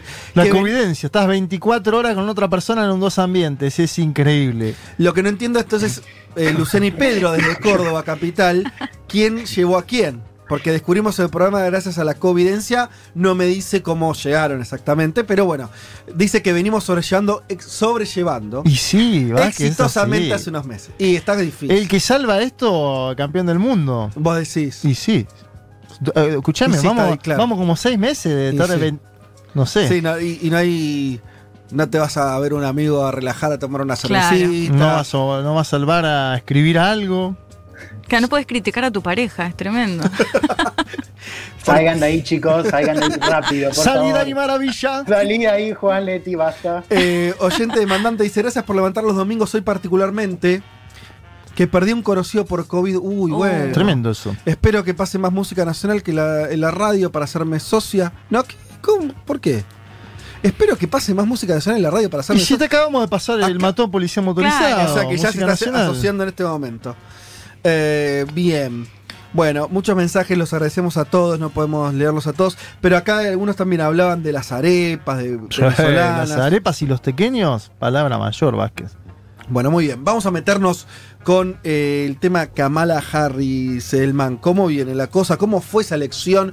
Yo lo único que te voy a decir es. A ver. Lo que a mí me sorprendió Mm. es que, según Trump, era una, como si hubiera elegido a Ocasio Cortés para la fórmula. Pero el pergamino de Kamala Harris es bastante distante, es una moderada, moderadísima, me parece a mí, como el. Eh, en cuanto a sus opiniones políticas concretas. Sí, a ver, es más progresista que Biden, eso seguro. Eh, Harris, que en su incursión presidencial, digo, ya fue precandidata demócrata, buscaba estar, ser como un puente entre el ala moderada, centrista que representa a Biden, ¿no? Y el ala más progresista de Sanders, Ocasio Cortés, Warren. Terminó siendo, estando mucho más cerca de ese ala moderada. Después vamos a hablar un poco de, de estas posiciones, pero a priori es una candidata que es todo lo contrario de lo que decía Trump. digamos. Es de las candidatas que eh, menos se ajustan, si querés, a esta idea de la izquierda radical ¿no? que busca imponer Trump. Decíamos una decisión que no fue sorpresiva, o sea, quizás la, la sorpresa fue que no lo haya anunciado antes, porque Harris venía encabezando estas listas de aspirantes desde que Biden eh, gana la, nominación. No es, una, no es una candidata que sale eh, de la nada, decíamos, es la tercera mujer en la historia en ser candidata eh, a vicepresidenta. Hay algo interesante y que es que si vos te fijas en la, quiénes fueron las dos primeras candidatas, ahí hubo un mensaje político claro. Pensemos, la primera fue en el 84, Geraldine Ferraro, ¿no? que la nomina un demócrata, que es Walter Mondale, en una elección donde venía corriendo muy atrás a Reagan. Reagan iba a la reelección y se interpreta esa nominación de Ferraro, digo, la primera mujer en la historia, Sí. eh, como candidata, como una, un intento de pegar un golpe de timón. Claro, ¿no? pero Como al efecto sorpresa. Claro, en una situación que era muy mala y de hecho perdió. Y perdió, claro, perdió. Perdió una fácil, elección, ¿no? Una paliza histórica. Sí. Pero fíjense ese mensaje, ¿no? De, bueno, Claro. está poniendo una mujer, quiere dar vuelta a las cosas. Algo similar ocurrió en 2008, cuando McCain nomina a Sarah Palin. Ah, cierto, me he Sí, olvidado. ¿Cómo olvidarse de Sarah ella? Palin, mamita. Bueno, ahí también, de hecho, la- el personaje de Palin, Sí. el personaje de gobernador de Alaska, hay una, pe- una película, no me acuerdo ahora Sí, exacto, yo creo que la eh, de HBO, la, la- la buscamos y la recomendamos, donde ahí cuenta un poco ese proceso, pero ahí queda claro también que hay un mensaje, ¿no? De McCain estaba muy detrás de Obama, ¿no? Obama además un personaje que, bueno, no, no hay- no hace falta decirlo, pero que cambia un poco con su historia personal, la narrativa de la elección, y de vuelta, el, el mensaje era, se, se- se nomina a una mujer para eh, dar un efecto de golpe de timón.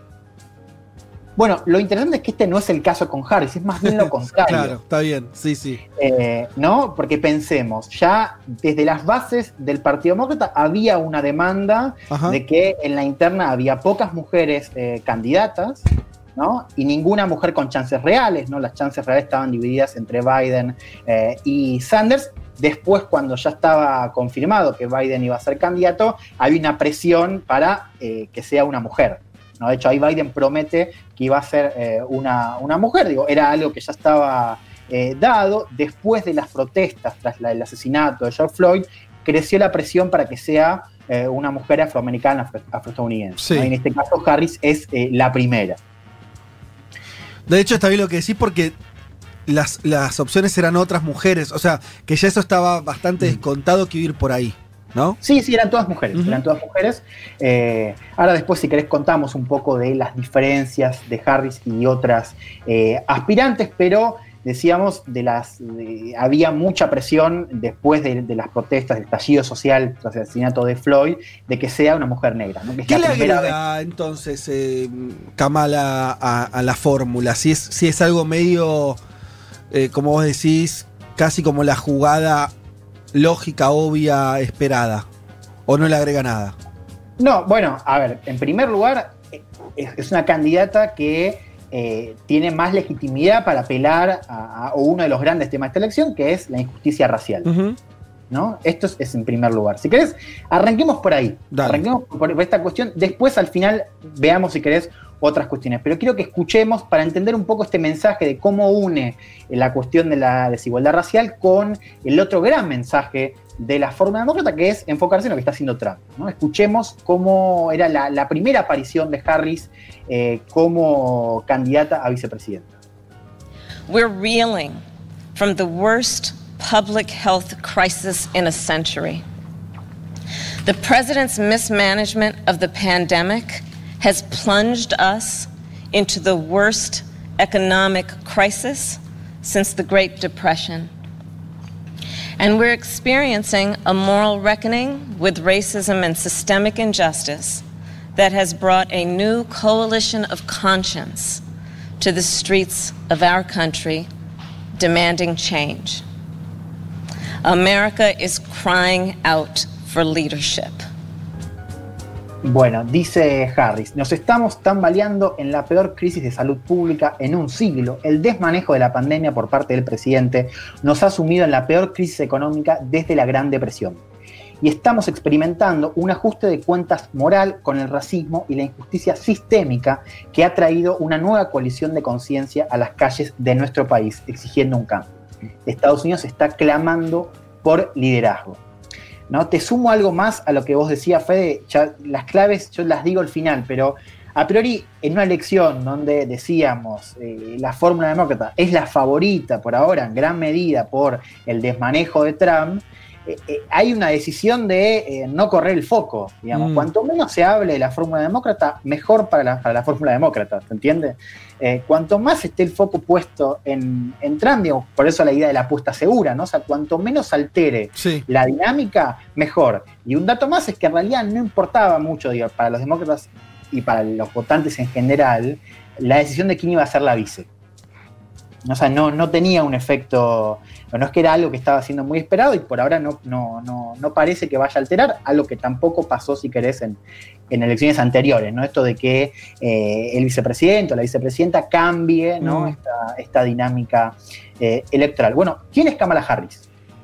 Primero, es de California, ¿no? tiene 55 años, es, eh, tiene una historia de vida que se adapta, si querés, a esta narrativa que está buscando instalar el Partido Demócrata respecto a la cuestión identitaria, ¿no? Es, hija de padres inmigrantes, el padre jamaiquino, la madre es india, fue ella quien eh, la crió, de hecho Kamala eh, estuvo, decía, eh, viajó bastante a India en su infancia, tiene un vínculo fuerte. Ajá, mira. Decíamos, es senadora, antes de ser senadora fue fiscal general de California, Mm. fue la primera mujer en el cargo en ser fiscal eh, general, antes había sido fiscal eh, de distrito, y acá empiezan un poco, digo, esta es una cuestión que va a aparecer mucho, ¿no? que es esto del legado de Harris como fiscal general. ¿no? Y ahí tenés, eh, es- fue progresista, si querés, en las cuestiones sociales, ¿no? matrimonio LGBT, pena de muerte, pero fue criticada por no ir a fondo. ¿No? Se la critica por algunos fallos eh, considerados injustos, ¿no? Y se hizo que se dice que hizo poco para abordar la cuestión estructural. Digamos, que California siguió teniendo digamos, la sobrerepresentación de afroestadounidenses en las cárceles, que hizo poco para abordar la cuestión sistémica, si querés, que es la que está diciendo ahora en su discurso. Y también concretamente la, poli- lo policial, ¿no? De investigación a la policía, de exabruptos policiales, digo, sí, de, de- de- de perseguir ese tipo de delitos. Claro. Digo eso porque es lo que hoy está en cuestión concretamente, ¿no? Desde un sector de extrema izquierda le dicen que es policía directamente. Ah, mirá vos. Sí. Bueno, otra de las cosas que se mencionó bastante es que Harris, digo, si bien habla de esta injusticia sistémica, está bastante distanciada de algunos discursos, algunas demandas, como la de, de financiar la policía. Claro. ¿no? Que, que vienen quizás de la parte más eh, radical, los manifestantes más jóvenes, ¿no? Eh, que, que se vieron en este estallido. Decíamos, esta apuesta, ¿no? Por ser eh, como el puente entre el ala moderada y el, y el ala progresista, digo, fue una apuesta que eh, no, no prosperó, digo, sigue siendo vista como alguien que se lleva mejor con el ala centrista moderada. Bueno, pero le salió bien en términos electorales, Juan, en términos de la conformación, ¿no? El, Hmm. el estar en el medio de los dos polos del Partido Demócrata le sale bien porque termina siendo parte de la fórmula. Exactamente, bueno, y también, eh, digo, esto de, eh, va más a tono, digo, es- va a tono con la candidatura de Biden, digo, va a tono con lo que piensa el liderazgo del partido hoy. Digo, era, era, era raro, digamos, pensar en, en una apuesta de Biden, digo, estaba, por ejemplo, Elizabeth Warren como una de las candidatas, pero ahí me parece que hubiese llamado un poco más la atención, ¿no? Y sobre todo con este objetivo que es que, que la cuestión se centre en Trump, ¿no? Y que Trump tenga menos elementos ¿no? para su narrativa de la izquierda radical. Que en Sí. ese sentido también es una apuesta que va en, en esa línea. ¿no? Y es una candidata que también, me parece hay que decirlo, es inconsistente en cuestiones digo, de política pública. Les pongo un ejemplo claro que es central para la, demo- la- la demanda de una parte de las bases demócratas, que es la cuestión de salud pública. Ajá. Harris había apoyado en un momento la reforma de Medicare for All, que es la reforma de Bernie Sanders. Sí. ¿no? Después dice que no, después presenta un Mm. proyecto propio, que es un proyecto que plantea digamos, mayor cuestiones de salud pública, pero que sigue manteniendo prestaciones al sector privado, así que no es la propuesta eh, que estaba pidiendo el sector más progresista que encabezaba Sanders, ¿no? Es bastante inconsistente, digo, tiene posiciones que vamos a ver cómo, cómo se juega ahora en esa, en esa campaña, pero pongamos el ojo en este legado, si querés, eso va a ser una cuestión central porque se enmarca también este, este estallido social, ¿no? O sea, Harris como em, fiscal general de California. ¿no? Y decíamos, ella eh, tuvo esa apuesta para, eh, en el marco de esa, esa interna demócrata, una interna que terminó abandonando a los meses, pero que tuvo un muy buen paso, eh, una buena performance en los debates. Una oradora potente y un, un clip que se viralizó mucho en ese entonces y se volvió a viralizar ahora fue cuando Harris como precandidata atacó justamente el legado racial, si o el legado de eh, Joe Biden como senador. No sé si recuerdan, esto fue el momento de Kamala Harris en eh, la interna demócrata. Quiero que escuchemos ese clip donde Harris se dirige puntualmente a quien hoy es eh, el personaje que encabeza la fórmula demócrata. Um, I do not believe you are a racist. And I agree with you when you commit yourself to the importance of finding common ground. But I also believe, and it's personal, and I was actually very, it was hurtful to hear you talk about the reputations of two United States senators who built their reputations and career on the segregation of race in this country. And it was not only that, but you also worked with them to oppose busing. And, you know, there was a little girl in California who was part of the second class to integrate her public schools. And she was bused to school every day. And that little girl was me. Se la tiró. Sí. Bueno, esto le dice, le dice Harry. ¿no? no creo que seas racista y estoy de acuerdo contigo con la importancia de encontrar consensos. Pero también creo, y esto es personal, fue hiriente oírte hablar sobre la reputación de dos senadores que construyeron su reputación y carrera sobre la segregación racial en este país. Y no fue solo eso. También trabajaste con ellos para oponerte al busing. El busing, acá abro un paréntesis, fue el programa para asignar y transportar estudiantes eh, a escuelas fuera de sus distritos, ¿no? para reducir la segregación racial. Un proyecto para integrar eh, estudiantes. Y sigue, había una niña en California que era parte de la segunda clase para integrar sus escuelas públicas y fue llevada en autobús a la escuela todos los días. Esa niña era yo. Esto fue, ¿Y de decíamos... qué senadores habla? Porque no los nombra ahí. No tengo el dato. Ah, Eh, son dos senadores. Está bien, como que le, le enrostra que, que le dice, no sos racista, pero la verdad que hiciste migas con dos que eran. Claro, pero creo que senadores de la década del segregacionistas. 70. ¿eh? Ah, viejos. Ok, perfecto. Perfecto. Sí, sí, sí, eso seguro, digamos. Y- Y es eh, parte de eh, Biden como senador, digamos, no como vicepresidente. Pero básicamente lo que vos decís es que la nominación de Harris como que le, le endosa a Biden algo que él no tenía tanto, que es eh, como una especie de homologación en términos de igualdad racial, ¿no? De esa agenda que, ya sea en su versión moderada, pero agenda al fin que Biden desde sus 70, ¿cuánto tiene? Más de 70 años. 77, cumple 78 en noviembre. 78, blanco y demás, era muy difícil para él llevar adelante eso, ¿no? Exactamente, sí, sí, Ah. sí, sí. Y, y- y- y más aún, digamos, con lo que pasó en el estallido. ¿No? Era, No, raro que la, que la fórmula no tenga al menos eh, a uno de esos candidatos, Bi- Biden ciertamente no es, pero que pueda vincular esta cuestión con su discurso personal, ¿no? Y con su propia historia personal. Che, y que sea tan grande, em, porque si él gana va a ser presidente a los 79, 78, 79. 78 asume. As- Claro. Asume con 78. Claro. Y ya dijo que es- va por una sola vuelta. él, ¿eh? Porque, claro, en cuatro años va a tener 82. También y ella tiene 55 y en cuatro años tiene 59. Hay Yo una no sé si vos ibas allá a la pregunta Claro, que era. a esa pregunta de si esto no cambia la importancia del, del VP, ¿no? Del, del Vice President en esta circunstancia en particular. Y lo otro es si, cuán raro es esa situación, porque si él ya dice que no aspira Sí. a la reelección, en Estados Unidos es donde se inventó la expresión pato rengo Sí, para el tipo que no tiene ya por delante la aspiración presidencial empieza a perder poder. Eso no le va a pasar al día uno, porque si ya él le está diciendo, ojo, que lo mío es un mandato. ¿Vos decís ya lo perdió ahora el poder? No, no sé, me parece, me parece raro para la tradición de Estados Unidos, donde todos los presidentes aspiran a la reelección, casi como un hecho. Sí. Eh, y donde, vos lo dijiste, Juan, al principio de la columna, en general los vicepresidentes son decorativos. Entonces, A las ver, dos cosas acá cambian, sí. ¿no? A ver, eh, eh, vamos por partes. Primero, Biden ha dicho, cierto, esto de pensarse como un presidente en transición. Ahora, ya hace tiempo que no lo dice, digo, ya hace tiempo que Biden está alejando un poco esa Ah, cuestión claro. de la edad. Por ahí lo dice la que- ciencia, ¿no? La, la biología misma. Claro, digo, y esto no tiene que ver con, con una cuestión de ser morboso o no, digo, es una cuestión que uno lo tiene que tener en cuenta. ¿no? De claramente, digo, sea quien sea eh, la- el compañero o compañera de fórmula, evidentemente iba a tener importancia en virtud de la edad de Biden. Ujú. Eh, ahora, de por sí ya es un contexto que me parece que pugna para un mayor involucramiento de un vicepresidente. Es un contexto que va a ser muy complicado, digo, gane quien gane. Me parece que de por sí es una figura que quizás en ciertos momentos fue decorativa, pero ya el contexto me parece que empuja más a una un mayor protagonismo.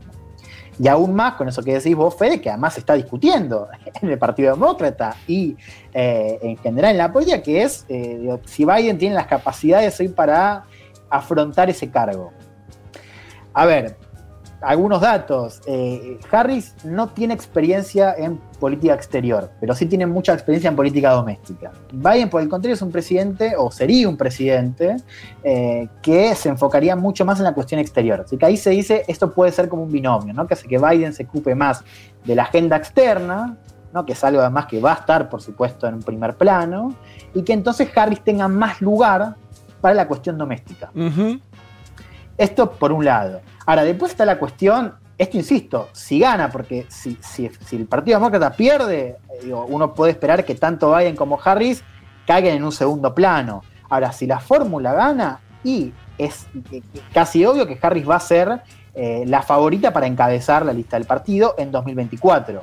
Y ahí sí, por supuesto, sale este escenario de Biden como un presidente eh, más débil. El, el problema, y ahí me parece que va más allá de la cuestión de Harris, es que esto iba a pasar indudablemente, porque Biden se piensa a sí mismo como un, como un candidato o como un presidente que podría ser en transición. Así que yo creo que ese problema lo vas a tener igual. Claro, claro. Eh, pero sí, efectivamente, esto significa, insisto, si prospera, que Harris va a ser eh, protagonista ineludible del Partido Demócrata y de la política nacional ¿no? en general.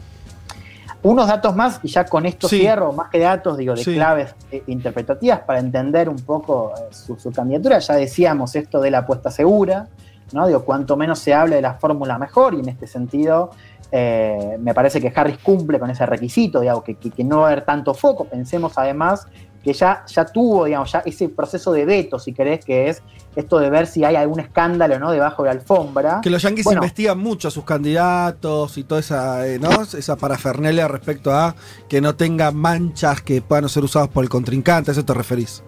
Claro, pensemos que ella ya fue candidata a nivel nacional. Ya pasó por ese filtro. Sí, hay, siempre puede haber, digamos, una cuota, algo que, que no está previsto, pero efectivamente ya pasó por ese lente. Y esto es, era algo que otras candidatas no tenían. Ujú. Esto me parece importante, porque esto lo vamos a ver en la campaña, que es, es un blanco más difícil si querés para el presidente, Sí. para Trump, que, que tenía ya una narrativa más conocida con otras candidatas, digo, candidatas como Warren, como Karen Bass. Karen Bass era una, una opción que, una, que en su pasado, y esto se encontró en este proceso de veto, había hablado a favor de Fidel Castro. Mirá, claro. Entonces, eh, Trump ya Cuando tenía se murió, creo que eh, dijo una gran pérdida o algo por el estilo, ¿no? Sí, dijo, eh, Trump ya tenía cosa que era eh, Cuban Karen, ¿no? Era la eh, Karen cubana, una cosa así. Lo mismo iba a pasar con Susan Rice, ¿no? Que había formado parte de la administración de Trump y que tuvo cierto rol en lo que fue el atentado al consulado de Benghazi en Libia. E- esa era otra línea. Harris, y esto me parece que es un dato positivo, es más difícil de plantear, si querés, con la narrativa de Trump. Quiero Claro. que, que escuchemos, y ya con esto voy cerrando, lo que dijo Trump de esa forma, porque me parece que A también ver. prevé un poco ese ataque que va a venir. Escuchemos lo que decía Trump sobre Kamala Harris. And now you have a, uh sort of a mad woman, I, I call her, because she was so angry and so such hatred with Justice Kavanaugh. I mean, I've never seen anything like it. She was the angriest of the group, and they were all angry.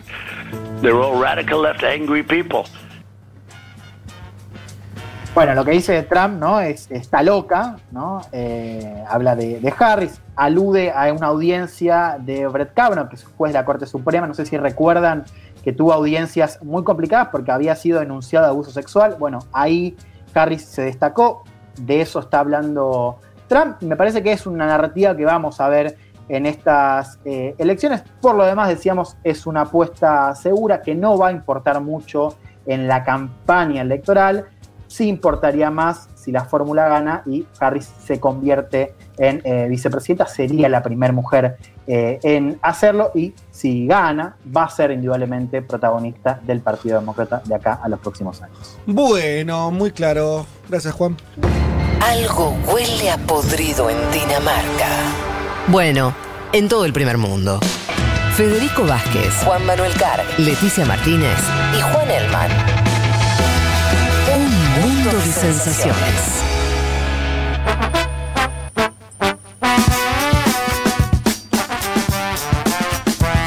Tenemos oyentes en Estados Unidos. Fabri nos escribe desde Connecticut. Connecticut, ¿qué dice? Dice, así se la ve por acá, como al menos un poco de power la- en la fórmula. Los escuchamos cada domingo desde este rincón de Estados Unidos y nos adjunte la imagen de lo que sería un cómic eh, que salió en un diario hoy, donde aparece, hay como dos tazas.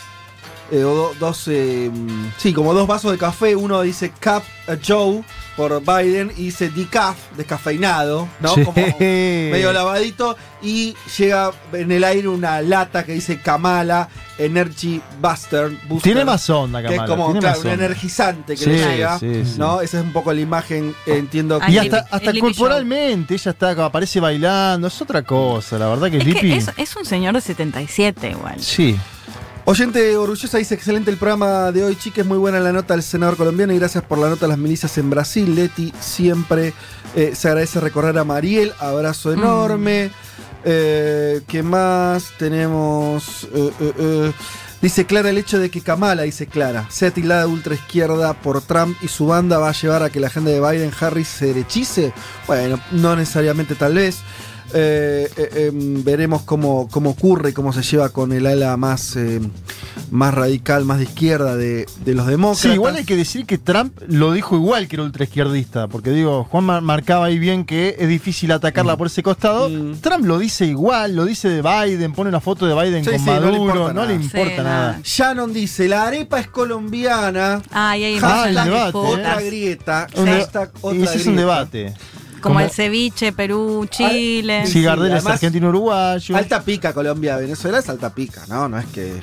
En, en Sí. general, digo, un montón de Sí, cuestiones. Tiene una frontera larga, esas cosas siempre, siempre complican un poco.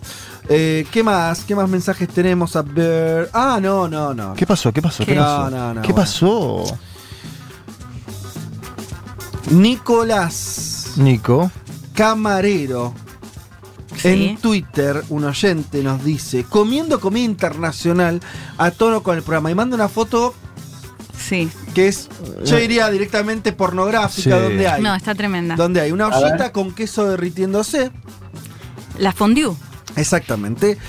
Otro recipiente con salchichitas cortadas, otro con pancitos, Ay, no. otro con, creo que es brócoli, eh, tomates, zanahorias, papitas, un vino abierto. Bien. Todo esto es para vos porque no veo a otra persona, o la otra persona está sacando la foto, Nicolás. La verdad, Debe ser dos, ¿no? la verdad, eh, No, tengo No, ganas él, de él no nos. Nicolás no nos invitó, ¿no? No, además, ¿sabes lo que es ver eso a las 3 de la tarde con el estómago Sí. diciendo, ¿por qué no está, por qué no me das nada? Sí. Eh, qué sé yo. Bueno, Fede, ¿puedo hacer una confesión? la que quieras. Epa, Me- una me- confesión a sí. esta hora, 14.59. Me hice ti- TikTok. No. No, no, no, no, no. Privado por ahora. Privado por ahora, anuncia ella. Lo hice para hacer un video para mi papá que cumple años, así que aprovecho y le mando un beso muy Le grande que un no lo puedo ver, que está claro. embragado. Abrazo Chicos, grande, ¿eh? háganse TikTok, es re divertido. Hicimos ¿Sí? videos, ¿Por mis, hermanas, mis hermanas, yo, todas y, y mayores. Primero que además en los videos te, Sí. te reenganchás viéndolos y hay muchísima gente grande, incluso bastante más grande que ¿Lo yo. vas a hacer público? Porque dijiste privado por ahora. Por ahora no, por ahora privado. Pero está buenísimo. Bueno. Bueno, y un feliz cumple para mi papá, que lo quiero mucho y no lo puedo ver hoy. ¿Cómo se llama? Jacobo. Jacobo. Jacobo. Feliz cu. Hay nos algunos, que, estaba escuchando, hay no algunos sé que si mancharon tu ¿no? nombre, Jacobo, pero seguramente vos lo llevas muy bien por la vida. Eh, Bragado dijiste. Bragado, sí. Eh, se comen buenos asados, Obvio, embragados. todos. Además es la disputa familiar. ¿Por qué ¿Quién la hace mejor el asado? Sí, totalmente. Vamos Sí. a anotar en esa, ¿no? en esa li- Bragado, ¿no? en esa libretita imaginaria. Sí, cuando viajes. todo esto termine, cuando la vacuna rusa o la de Oxford, no me importa, no, no, nos salve, Sí. La que sea. vamos a empezar a, a ejecutar esas anotaciones en la Sí, libreta. Y una rico. es el asado. en- ¿A cuánto está Bragado? ¿100 kilómetros? 200 kilómetros. Bueno, Los eso- invito para la fiesta del caballo, si Do- quieren. Uh, Sí, qué bien ya suena. no, la fiesta del caballo. Suena, yo me Bárbaro imagino suena. Muchas brasas. Muchas. Hay, eh, ¿qué hay? Eh, deporte, eh, saltos de caballito, que se ven algo así. No, un desfile se hace. desfile. No, pero Sí. terminamos todos subidos a un caballo ahí, ¿eh? En la fiesta del IDEM. Sí, igual viste que feo el, el porteño que se sube a un caballo y que. Que se pone la bombacha. Accidente, ¿no? Y aparte, ac- accidente, salís en el diario ahí de No. Bombacha y boina. Qué feo. Pero bueno. Me parece que esto ya, ya está, ¿no? Son las 15 y 2 minutos. Eh, ¿Puedo hacer un agradecimiento? Ah, sí, ¿cómo A estamos? Nicolás Trota Sí, me mandó el ¿qué te libro mandó? Mujica por Pepe que hizo, ministro de Educación, Nicolás Mirá. Trota, eh, prólogo de Alberto Fernández, epílogo de Lula, un libro espectacular y ese es otro lugar al cual cuando todo vuelva a la normalidad ¿Pero tenemos cómo? que ir, Montevideo. Sí. Ah, bueno, ¿qué se va a hacer? Nosotros ya terminamos. ¡Se fue! ¡Fue, fue, fue, fue!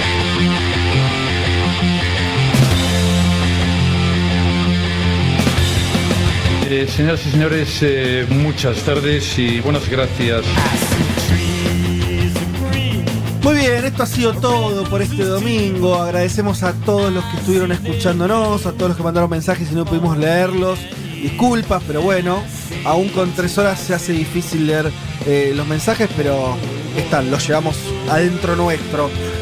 Por supuesto, como siempre, agradecer a Lali Rombolá en la puesta en el aire, a Aldana Somoza y Natalia Espósito en la producción de este programa. Y bueno, he hecho los agradecimientos. Ah, tenemos que decir, eh, nombraste a Ganaste Trota, la- a Trota ah. que salió hoy en el Hecho Maldito. Hubo reportaje a, Mirá. a Nico Trota. Eh, Ganaste la apuesta, Vázquez. O sea, Yo creo que me voy ganador. según la gente en Ah, Twitter, ¿Sí? has ganado. Ah, sí, mira, o sea que tengo- 42 puntos. aunque dije que no me importaba, No se notó, porque se te veía la felicidad Yo no milité. con la copita esa de papel. no, pero no milité la, Él no militó la encuesta. quiero decir. Pero la ganó, 42 puntos. Bueno, y algunos te dicen acá, Leti Dorion dice TikTok ni- nido de fachos. ¿Sí? Nah. No, no sé, Nah. todavía no Y lo la última hay que investigué disfrutar ahí mucho. adentro, Leti. Claro. Muy bien, Leti. Bueno, esto ha sido todo por hoy. Nos encontramos el domingo que viene, de vuelta a las 12 del mediodía. Tengan un gran domingo. Hoy es el día del. el ex día del niño, día de las infancias. Así es. Así que bueno. Un eh, saludo para tu hija. Ayer saludo. estuviste paseando, te vi en Instagram ahí paseando, ¿no? Sí, hoy, y hoy creo que también, ¿eh? ¿Sí? Sí. Dos por uno. Sí, porque fuimos muy tarde, así que hoy vamos a darle un pasito de vuelta a Rita para que respire un poco de aire. Tengan buen domingo, Besos para todas y para todos. Nos reencontramos el domingo que viene. Chau.